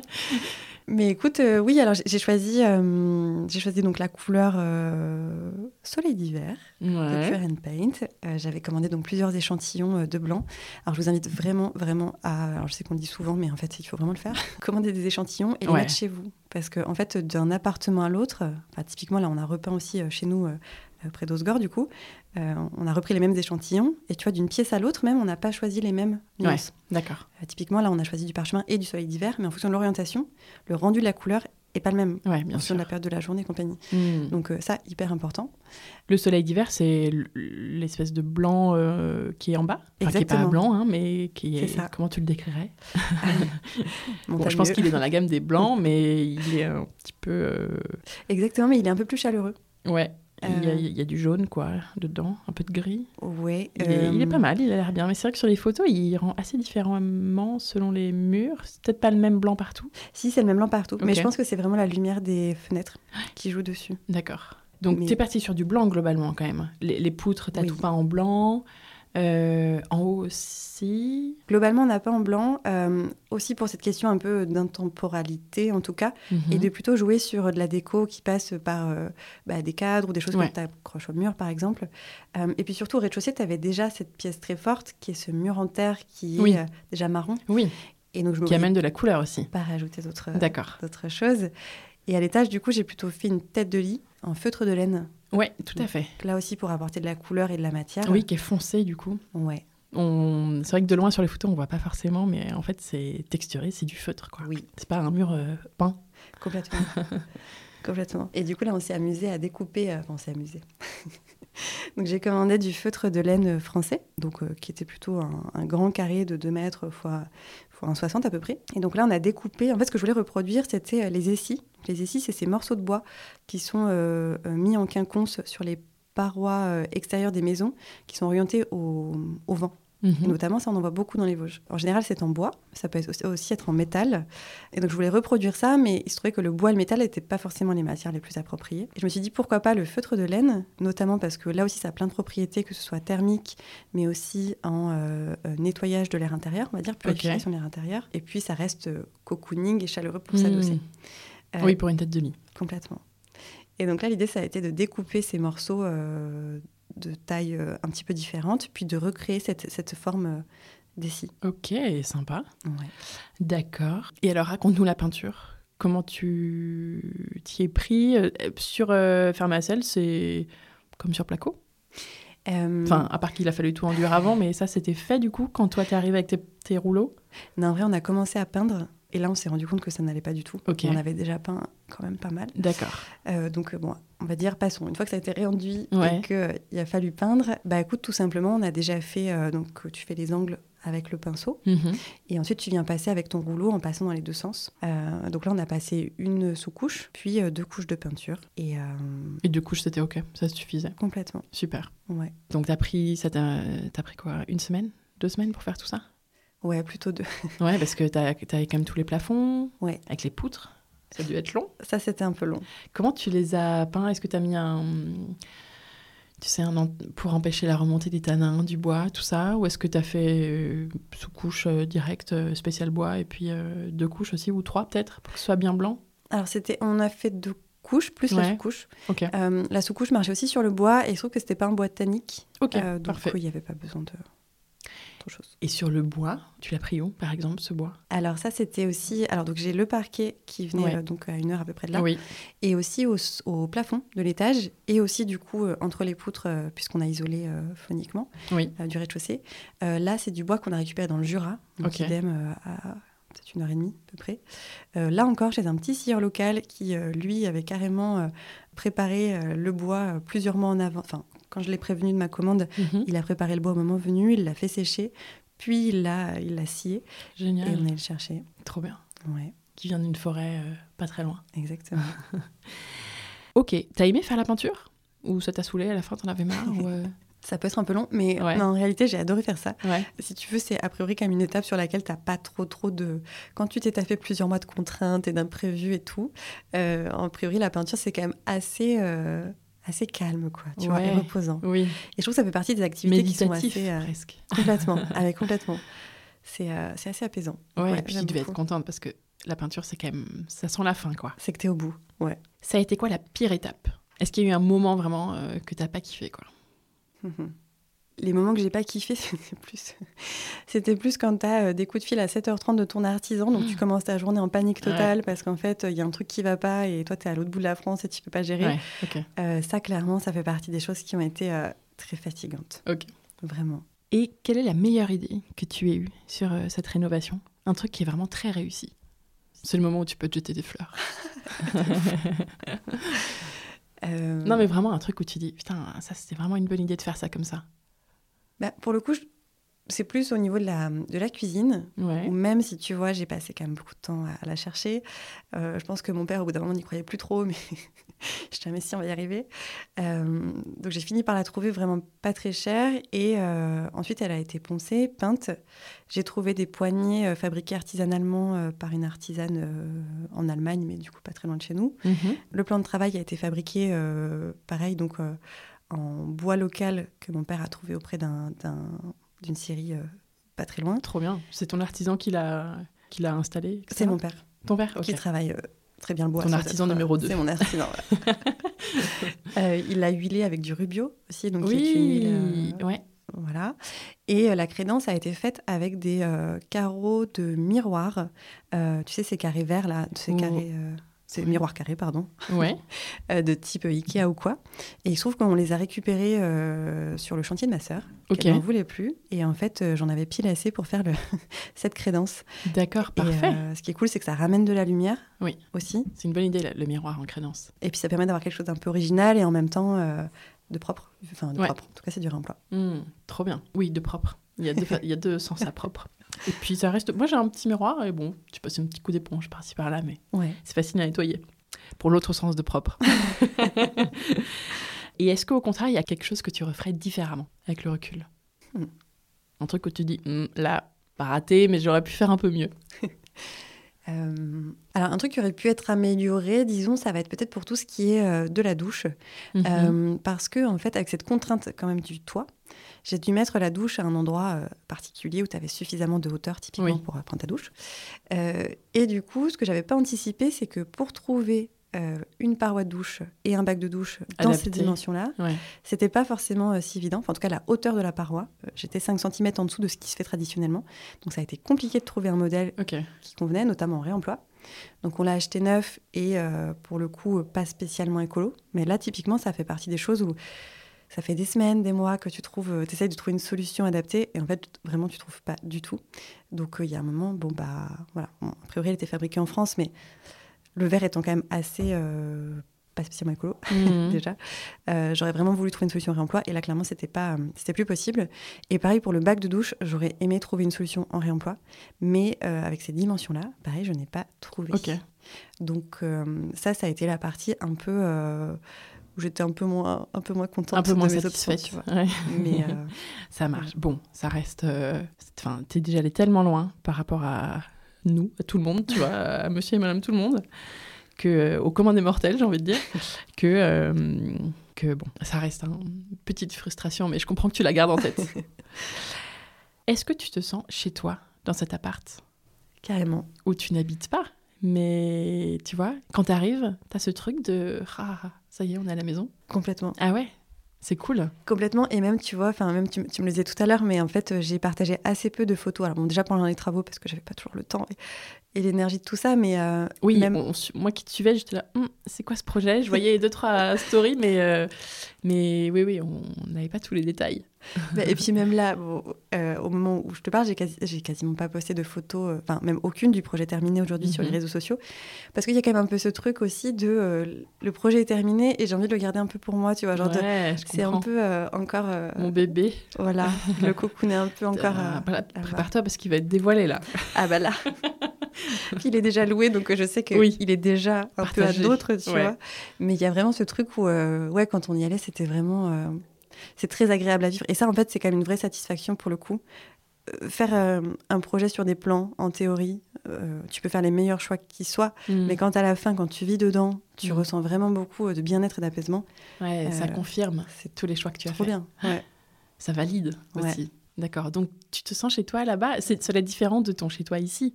Complètement. C'est un autre chez soi. Bah déjà qu'on est à la montagne, ici Mm. on est au bord de l'océan, donc il y a quand même deux atmosphères aussi assez différentes. Euh, et puis une autre grosse différence quand même, c'est que ce projet-là, euh, même si mon père m'a beaucoup aidé, si tu veux, j'ai fait tous mes choix en fait. Euh, J'étais seule maître à bord. Ouais.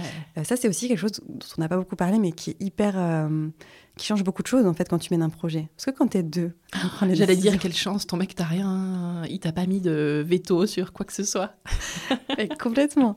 Là, c'était, et j'avais envie de ça aussi, Ouais. tu vois, d'avoir fait une première rénovation avec un ex. Euh, j'avais besoin de cet espace de liberté Ouais, où je d'être fais les libre. choix que je veux, quoi, Ah, clairement. Et euh, 100% libre, à part la technique et le budget, quoi. Voilà. Qui Bon, sont après, les deux contraintes. Exactement. Mais quand t'es deux, eh ben, typiquement, le- les partis pris et les, les points sur lesquels tu, tu, tu baisses un peu tes critères, Ouais, peut-être. Tu peux aller moins loin dans des parties pris, des choses comme ça. Complètement. Et alors, comment on crée un chez soi pour toi? Je pense que euh, je pense que déjà il faut partir de soi en fait. Euh, dans plein de formations en déco, on t'apprend à créer un style ou à mélanger des styles. Ouais. Euh, je pense qu'il faut vraiment euh, regarder en toi d'abord ce qui te fait vibrer. Et euh, typiquement, ça peut être aussi. Il y en a qui donnent le conseil d'aller voir dans ta garde-robe typiquement Mmh. euh, quelles sont les couleurs que tu portes, quelles sont les matières que tu aimes, même de, de repasser en revue les artistes que tu aimes. Enfin, et vraiment de se, se tourner vers soi, et de regarder de quoi on a besoin nous-mêmes en fait. Euh, Qu'est-ce qui nous fait nous sentir bien Quelles sont nos madeleines de Proust Euh, Et là, en faire découler un habitat qui répond à nos besoins, à nous. Ouais. Euh, T'as raison pour la garde-robe. je trouve ça intéressant. Je suis en train de me dire, qu'est-ce que je faire Typiquement, moi, je m'habille que en jean, en pull bleu marine, au noir ou des trucs tout simples. Et chez moi, il y a du blanc. Et enfin, tu vois, je vais pas mettre des couleurs vives et tout ouais. dans mes fringues et dans mon intérieur. Et alors que t'as des nanas qui vont mettre, euh, enfin, des- ou des mecs d'ailleurs, mais qui vont être plus, euh, qui vont avoir des imprimés, des couleurs hyper euh, fortes et tout dans leurs fringues. Mm. Et chez eux aussi, quoi. Donc, Complètement. ouais, C'est un très bon parallèle. Et aussi, euh, un truc quand même, c'est. Euh, euh, ça répond pas tout à fait à la question, mais ne pas. Enfin, on hésite trop à oser, en fait. Et Mm. il y avait un chiffre, alors j'ai plus exactement le chiffre en tête, mais euh, ça devait être un truc du genre il y a euh, peut-être 80% des gens qui arrivent en magasin de bricolage qui veulent acheter de la peinture de couleur. Mhm. Et il y en a finalement, je crois, euh, peut-être 15% de ces 80% Qui qui, passe à l'acte. qui passent à l'acte. Tout, le- tout le monde reparle du blanc. Ah ouais. Et en vrai, je trouve que c'est quand même vraiment un truc. On peut vite, en plus, se laisser influencer par les avis de tout le monde. Qui Oui, ça, va être moche, ça va pas aller. En fait, juste euh, faites-vous confiance et osez. Et au pire, quoi, en fait. Mm. Et je pense à on a peur aussi. de sortir de la norme, entre guillemets, ou de. Complètement. Ouais. Et je pense à ça parce que là, pour le coup, c'est chez nous. Euh, on a une salle de bain bon, qui est pas hyper bien, mais on va pas la refaire maintenant. Et on est en train de repeindre, donc euh, voilà. Il me dit, tu sais ce que je ferais bien là Je ferais bien des grandes rayures comme ça tout le long des murs? Mm. Sur le coup, je rigole, je lui dis, bon, je suis pas convaincue du résultat, mais si tu veux, euh, je te suis, ça me fait... Ouais, c'est chouette, des, rayures, tu ver- vois. des rayures verticales euh, assez larges. Ah, Exactement. j'adore. et donc jusqu'au plafond, donc, euh, donc ça fait le mur en face du, du miroir et du meuble, et jusqu'au plafond. Trop bien. Et en fait, ça rend trop bien. Trop bien. Et en en quelle fait, couleur vous l'avez fait? Donc c'est, ça doit être parchemin, donc c'est une teinte un peu de blanc aussi chez Pure and Paint, Ouais. et lézard, qui est un vert, euh, vert lézard, Un canon. Donc des grosses rayures vert foncé, complètement. larges. euh, Ah, j'adore. Et ça donne une gueule à la salle de bain Bah euh, oui, qui, est, Tout de suite. qui est trop chouette. Mm. Donc euh, voilà. Faut Et juste très bien le réaliser, sans Oui. bavure. Avec un bon scotch de peintre. scotch bien droit. Ouais. Mais, euh, mais en tout cas, voilà, se faire confiance et oser, et en fait, et au pire quoi. Enfin, je Mm. pense que ça, c'est important aussi de se faire plaisir et de et d'oser s'affirmer chez soi aussi. Mm, mm, mm. Bah t'as raison, chez soi, c'est soi. Exactement. Ouais. Très bien. Qu'est-ce que c'est ton endroit ou ta pièce préférée dans cet appart des Vosges? Euh, je pense que c'est le coin euh, salon quand même.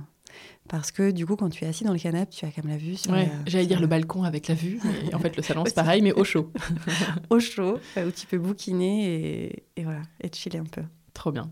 Sur la question du budget, on en a un petit peu parlé. euh, déjà, tu parlais de ta cuisine, par exemple. Est-ce que tu as des conseils sur ce sujet pour euh, gérer son argent sur un chantier quand en plus on introduit le sujet de, l'écologie, du réemploi, euh, des matériaux euh, naturels ou en tout cas euh, des écomatériaux. Est-ce que tu sais, toi, à peu près combien ces travaux t'ont coûté en tout ou pas encore? Est-ce que tu peux partager quelques chiffres? Est-ce que vraiment, financièrement parlant, c'était hyper intéressant d'aller dans cette démarche? Je pense que oui. Oui, complètement. Et ça faisait aussi partie de ce que je voulais montrer euh, dans ce projet-là, puisque euh, on m'a encore dit il n'y a pas très longtemps, euh, la rénovation écologique, c'est un problème de riches. non, en fait. Oui, tu pourrais dire ça coûte plus cher. Ouais. Est-ce que les matériaux, tu vois, peut-être d'isolation, ce genre de choses, globalement, c'est quand même plus cher que de la laine de verre toute simple? Alors, complètement. Il y a des choses qui coûtent carrément plus cher. Ok. typiquement, l'isolation en fait partie. Mais donc, dans la gestion d'un projet comme ça, je pense que ça demande peut-être de changer de paradigme, entre guillemets, dans le sens où oui, mon isolation m'a coûté plus cher. Typiquement, voilà, moi, je, pense à l'isolation tout de suite. Mais, d'autres choses m'ont coûté beaucoup moins cher. Et donc, du coup, quand tu fais le bilan total final, il y a une balance et en fait. Bah, le budget, il est carrément OK. OK. Euh, oui, tu parlais de moins de 1500 euros du mètre carré. Exactement. OK. Aujourd'hui, de ce que j'ai lu il n'y a pas très longtemps, les mines sont plutôt à 2003. Ouais. Donc, euh, on est carrément euh, sur une rénovation hmm. pas chère. C'est grâce au réemploi en grande partie Principalement grâce au réemploi. Je pense que c'est euh, une des solutions la plus importante. Euh, il y a aussi, alors bon là du coup c'est pas forcément ce qui se voit, mais il y a aussi des solutions que j'ai choisies aussi en les pensant sur le long terme. Oui. Donc aujourd'hui, parfois, tu fais des choix. C'est un investissement en fait. Enfin... Pas cher, mais qui n'ont pas duré longtemps. Ouais, c'est ça. S'il faut les refaire dans 5 ans, en fait, ça coûte cher. Complètement. Du coup, un matériau durable, c'est. Faut pas voir que le prix qui est affiché, quoi. Exactement. C'est aussi, euh, faut voir sa durabilité dans, dans, le temps. Donc, entre 1000 et 1500 du mètre carré. Ouais. es à 1200, 1300 à peu près, quoi, tu penses?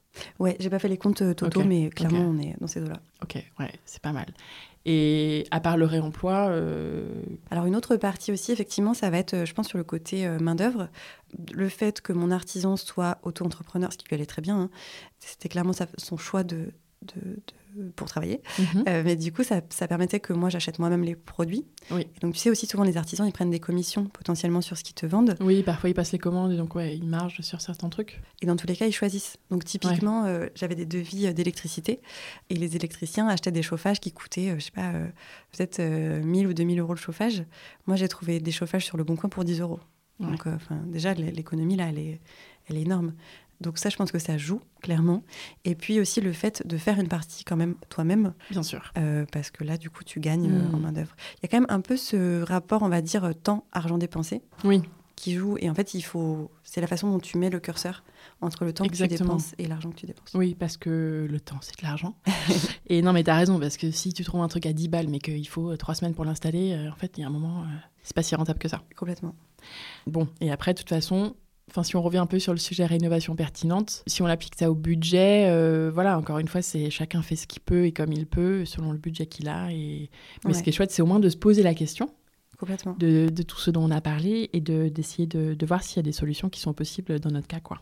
Mais en fait, ce qui est important, c'est de savoir. Tu vois, c'est pour ça que je trouve ça cool que tu partages toutes ces infos aujourd'hui, c'est que savoir que tout ça existe, ben, permet de, de voilà, de, de se poser ces questions-là. En fait, euh, tu vois, les archis aujourd'hui, alors j'espère qu'ils vont en former plein pour qu'elles partagent l'info à tout le monde.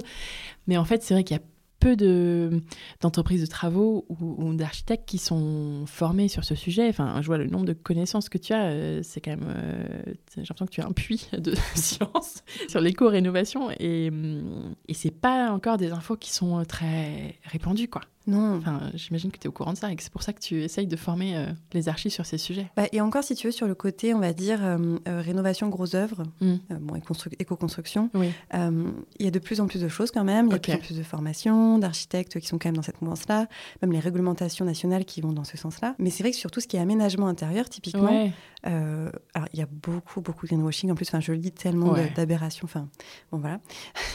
Donc il y a vraiment quelque chose à faire. Et, et voilà, et bien souvent, les autres formation ou contenu ou s'arrête en fait à l'enveloppe. Alors que même à l'intérieur, il y a hmm. beaucoup de choses à faire. Et il ne faut pas croire que l'impact d'un architecte d'intérieur, euh, il est minime. Au contraire. C'est clair. Euh, les lots euh, électricité, plomberie également, cloisonnement ont un vrai impact sur l'impact global d'un projet. Et alors justement, s'il y avait deux ou trois postes peut-être que tu juges toi comme ceux ayant le plus d'impact écologique euh, pour quelqu'un qui a envie de faire attention dans ses travaux, alors sans aller forcément aussi loin que toi tu l'as fait, tu vois, qui n'a pas forcément toutes ces convictions euh, là, mais qui a envie de faire attention, tu conseillerais de se concentrer sur quels postes qui ont vraiment un impact important? Euh, Alors, Il n'empêche que le, donc tout ce qui est isolation et compagnie a un impact quand même qui est très important. D'autant plus qu'il va jouer sur euh, le confort thermique et donc sur la consommation d'énergie. c'est ça, donc c'est vraiment à long terme. Quoi. Donc ça reste essentiel, très clairement. Et alors attention aussi, parce que alors là, c'est pareil, il y a à boire et à manger sur la rénovation, c'est mmh. assez compliqué. Il faut quand même vraiment, vraiment bien se renseigner pour ne pas faire de pas, faire d'erreur. Et euh, typiquement, il y a une étude de l'ADEME qui révèle que faire une rénovation euh, par étapes est beaucoup, alors j'ai plus les chiffres non plus en tête, mais est beaucoup moins efficace qu'une rénovation complète d'un coup. Ok. C'est-à-dire par étapes Eh bien, c'est-à-dire, tu sais, pour des raisons budgétaires, parfois, il y en a qui font d'abord le toit, puis euh, les fenêtres, puis ceci, puis cela. Et en fait, dans les chiffres, à la fin, euh, la performance thermique de la maison est beaucoup moins bien améliorée que celle d'une rénovation euh, totale d'un coup. D'accord, comment ça s'explique ça? Et notamment par cette histoire de déperdition euh, thermique, de ponts thermiques, qui ne sont pas assurés si tu fais une fois, euh, ton, tu mets un peu d'isolant au plafond, ah euh, puis tu changes tes fenêtres, puis ceci, puis cela. En fait, il reste plein de courants d'air. Et, voilà. et d'ailleurs, il y a plein de. C'est un peu une aberration quand même, c'est que il y, a, y, a, parmi toutes ces. Tu sais, il y a une grande politique de rénovation, d'isolation, en tout mhm. cas, on va dire, financée par l'État. Mhm. Et à la fin du compte, sur toutes ces maisons qui ont été isolées aux frais, aux frais après la princesse, euh, il y, y, en a une proportion euh, assez minime qui a vraiment amélioré ses performances thermiques, notamment ah sur le DPE.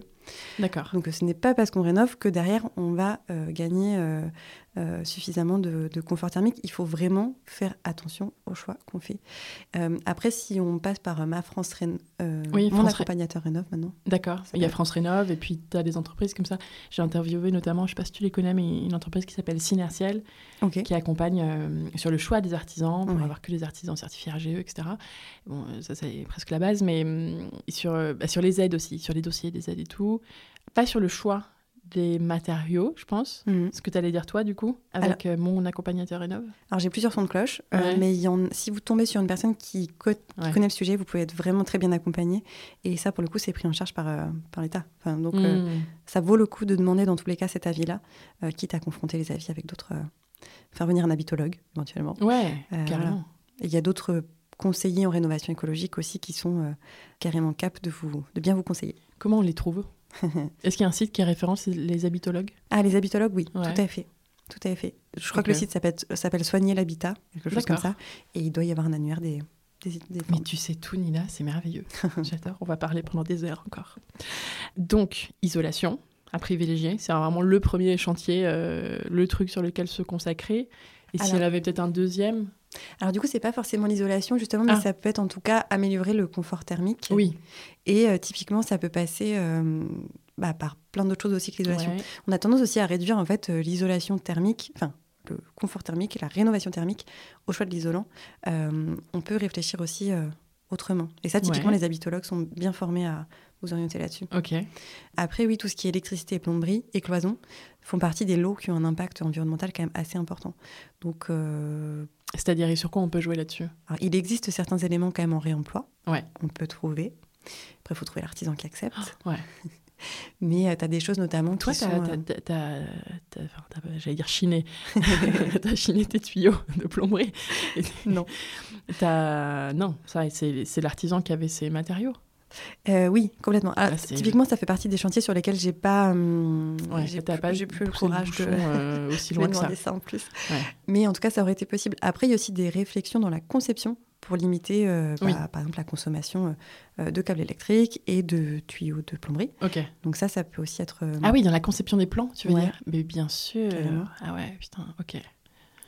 Pareil, tu vois, je sais qu'il y en a dans certaines rénovations, euh, euh, plutôt que de replaquer euh, tous les plafonds pour cacher les câbles électriques.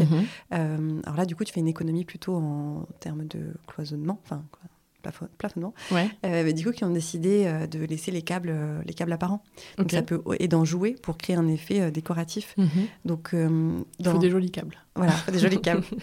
Mais en tout cas, il y a des assises aussi dans une réflexion de et ça répond peut-être aussi un peu à la question que tu posais tout à l'heure sur le coup. Mais en fait, dans une... quand tu es dans une logique de conception pertinente, la première idée, ça va être de consommer moins.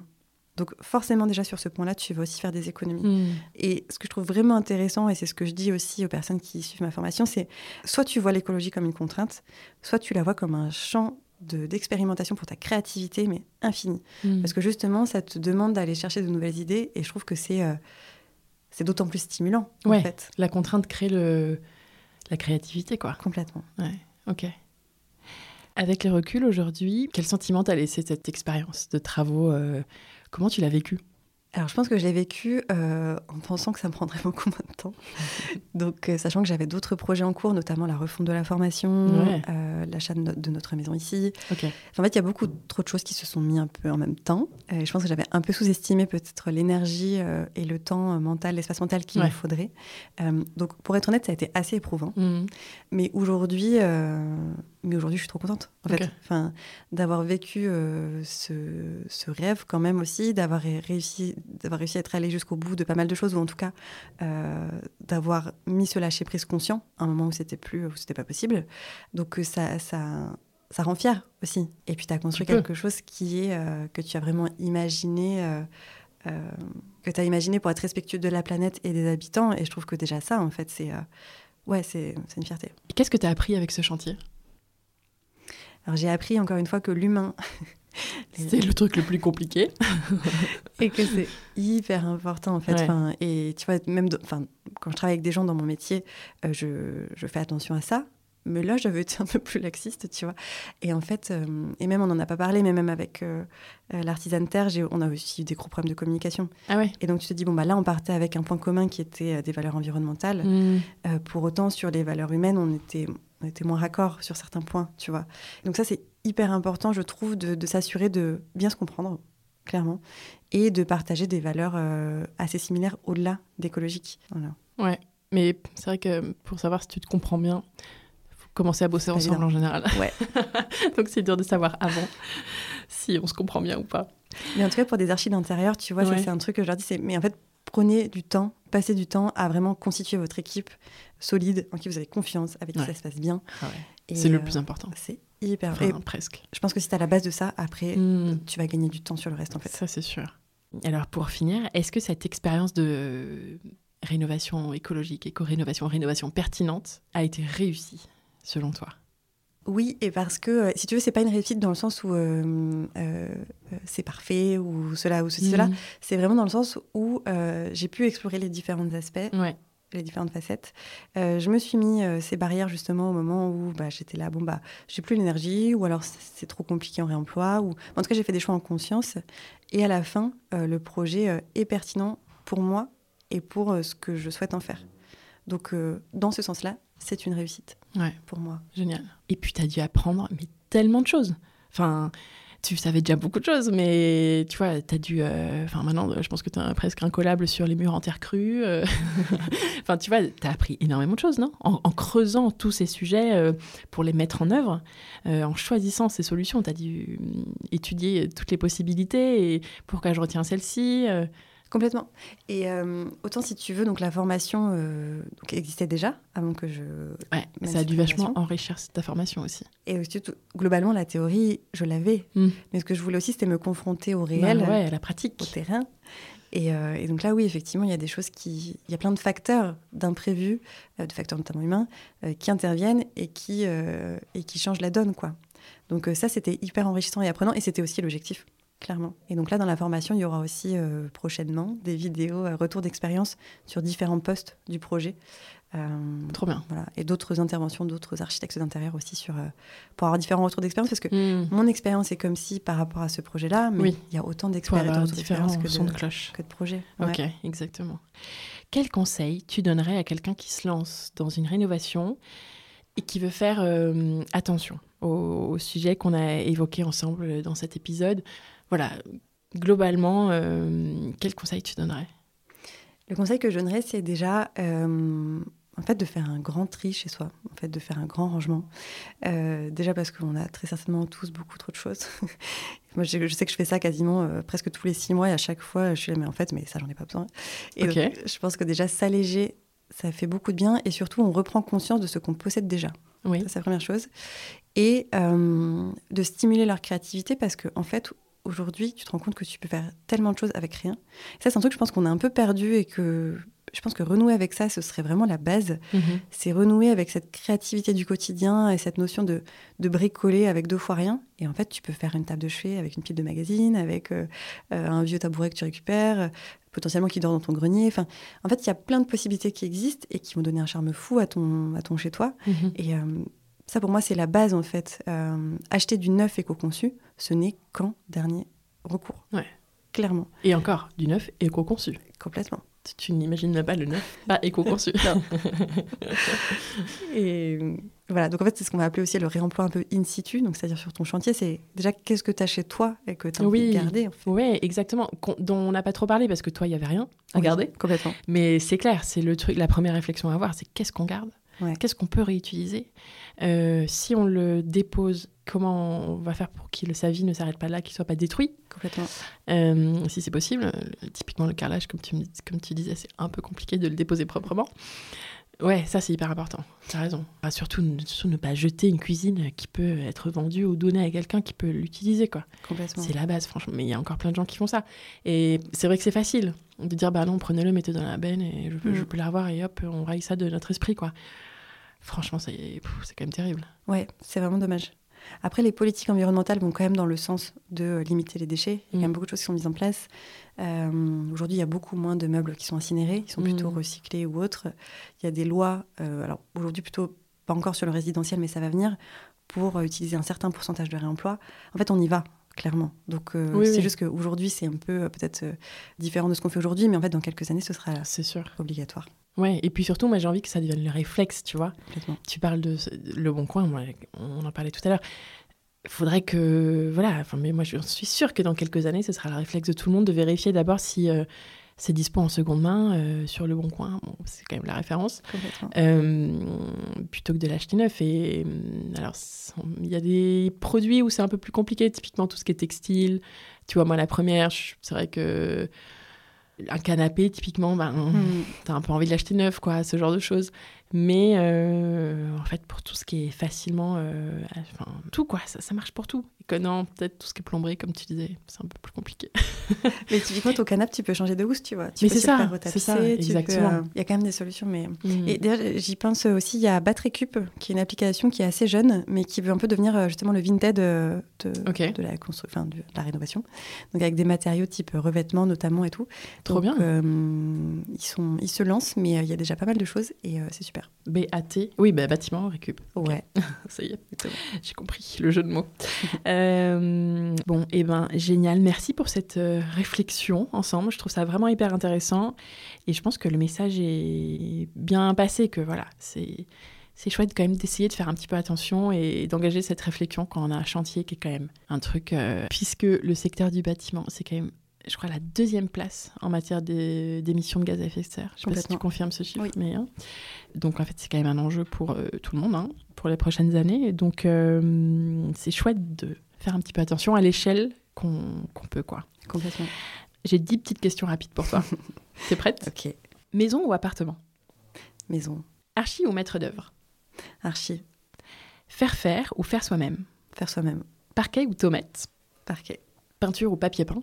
Peinture. Je vais en rajouter une spéciale pour toi. Placo ou fermacelle Faire ma selle. Ouais, c'est évident pour toi. Complètement. Ok. Ancien ou contemporain? Ancien. Terrasse ou jardin? Jardin. Finition parfaite ou esprit ou habit-sabi Esprit wabi-sabi. Heureusement que c'est fini ou à quand le prochain? Euh, à quand le prochain Ok, cool. Avec euh, les mêmes euh, objectifs de d'aller à fond dans ta démarche et tout? Ouais, je pense. Ouais, tu crois? Mm.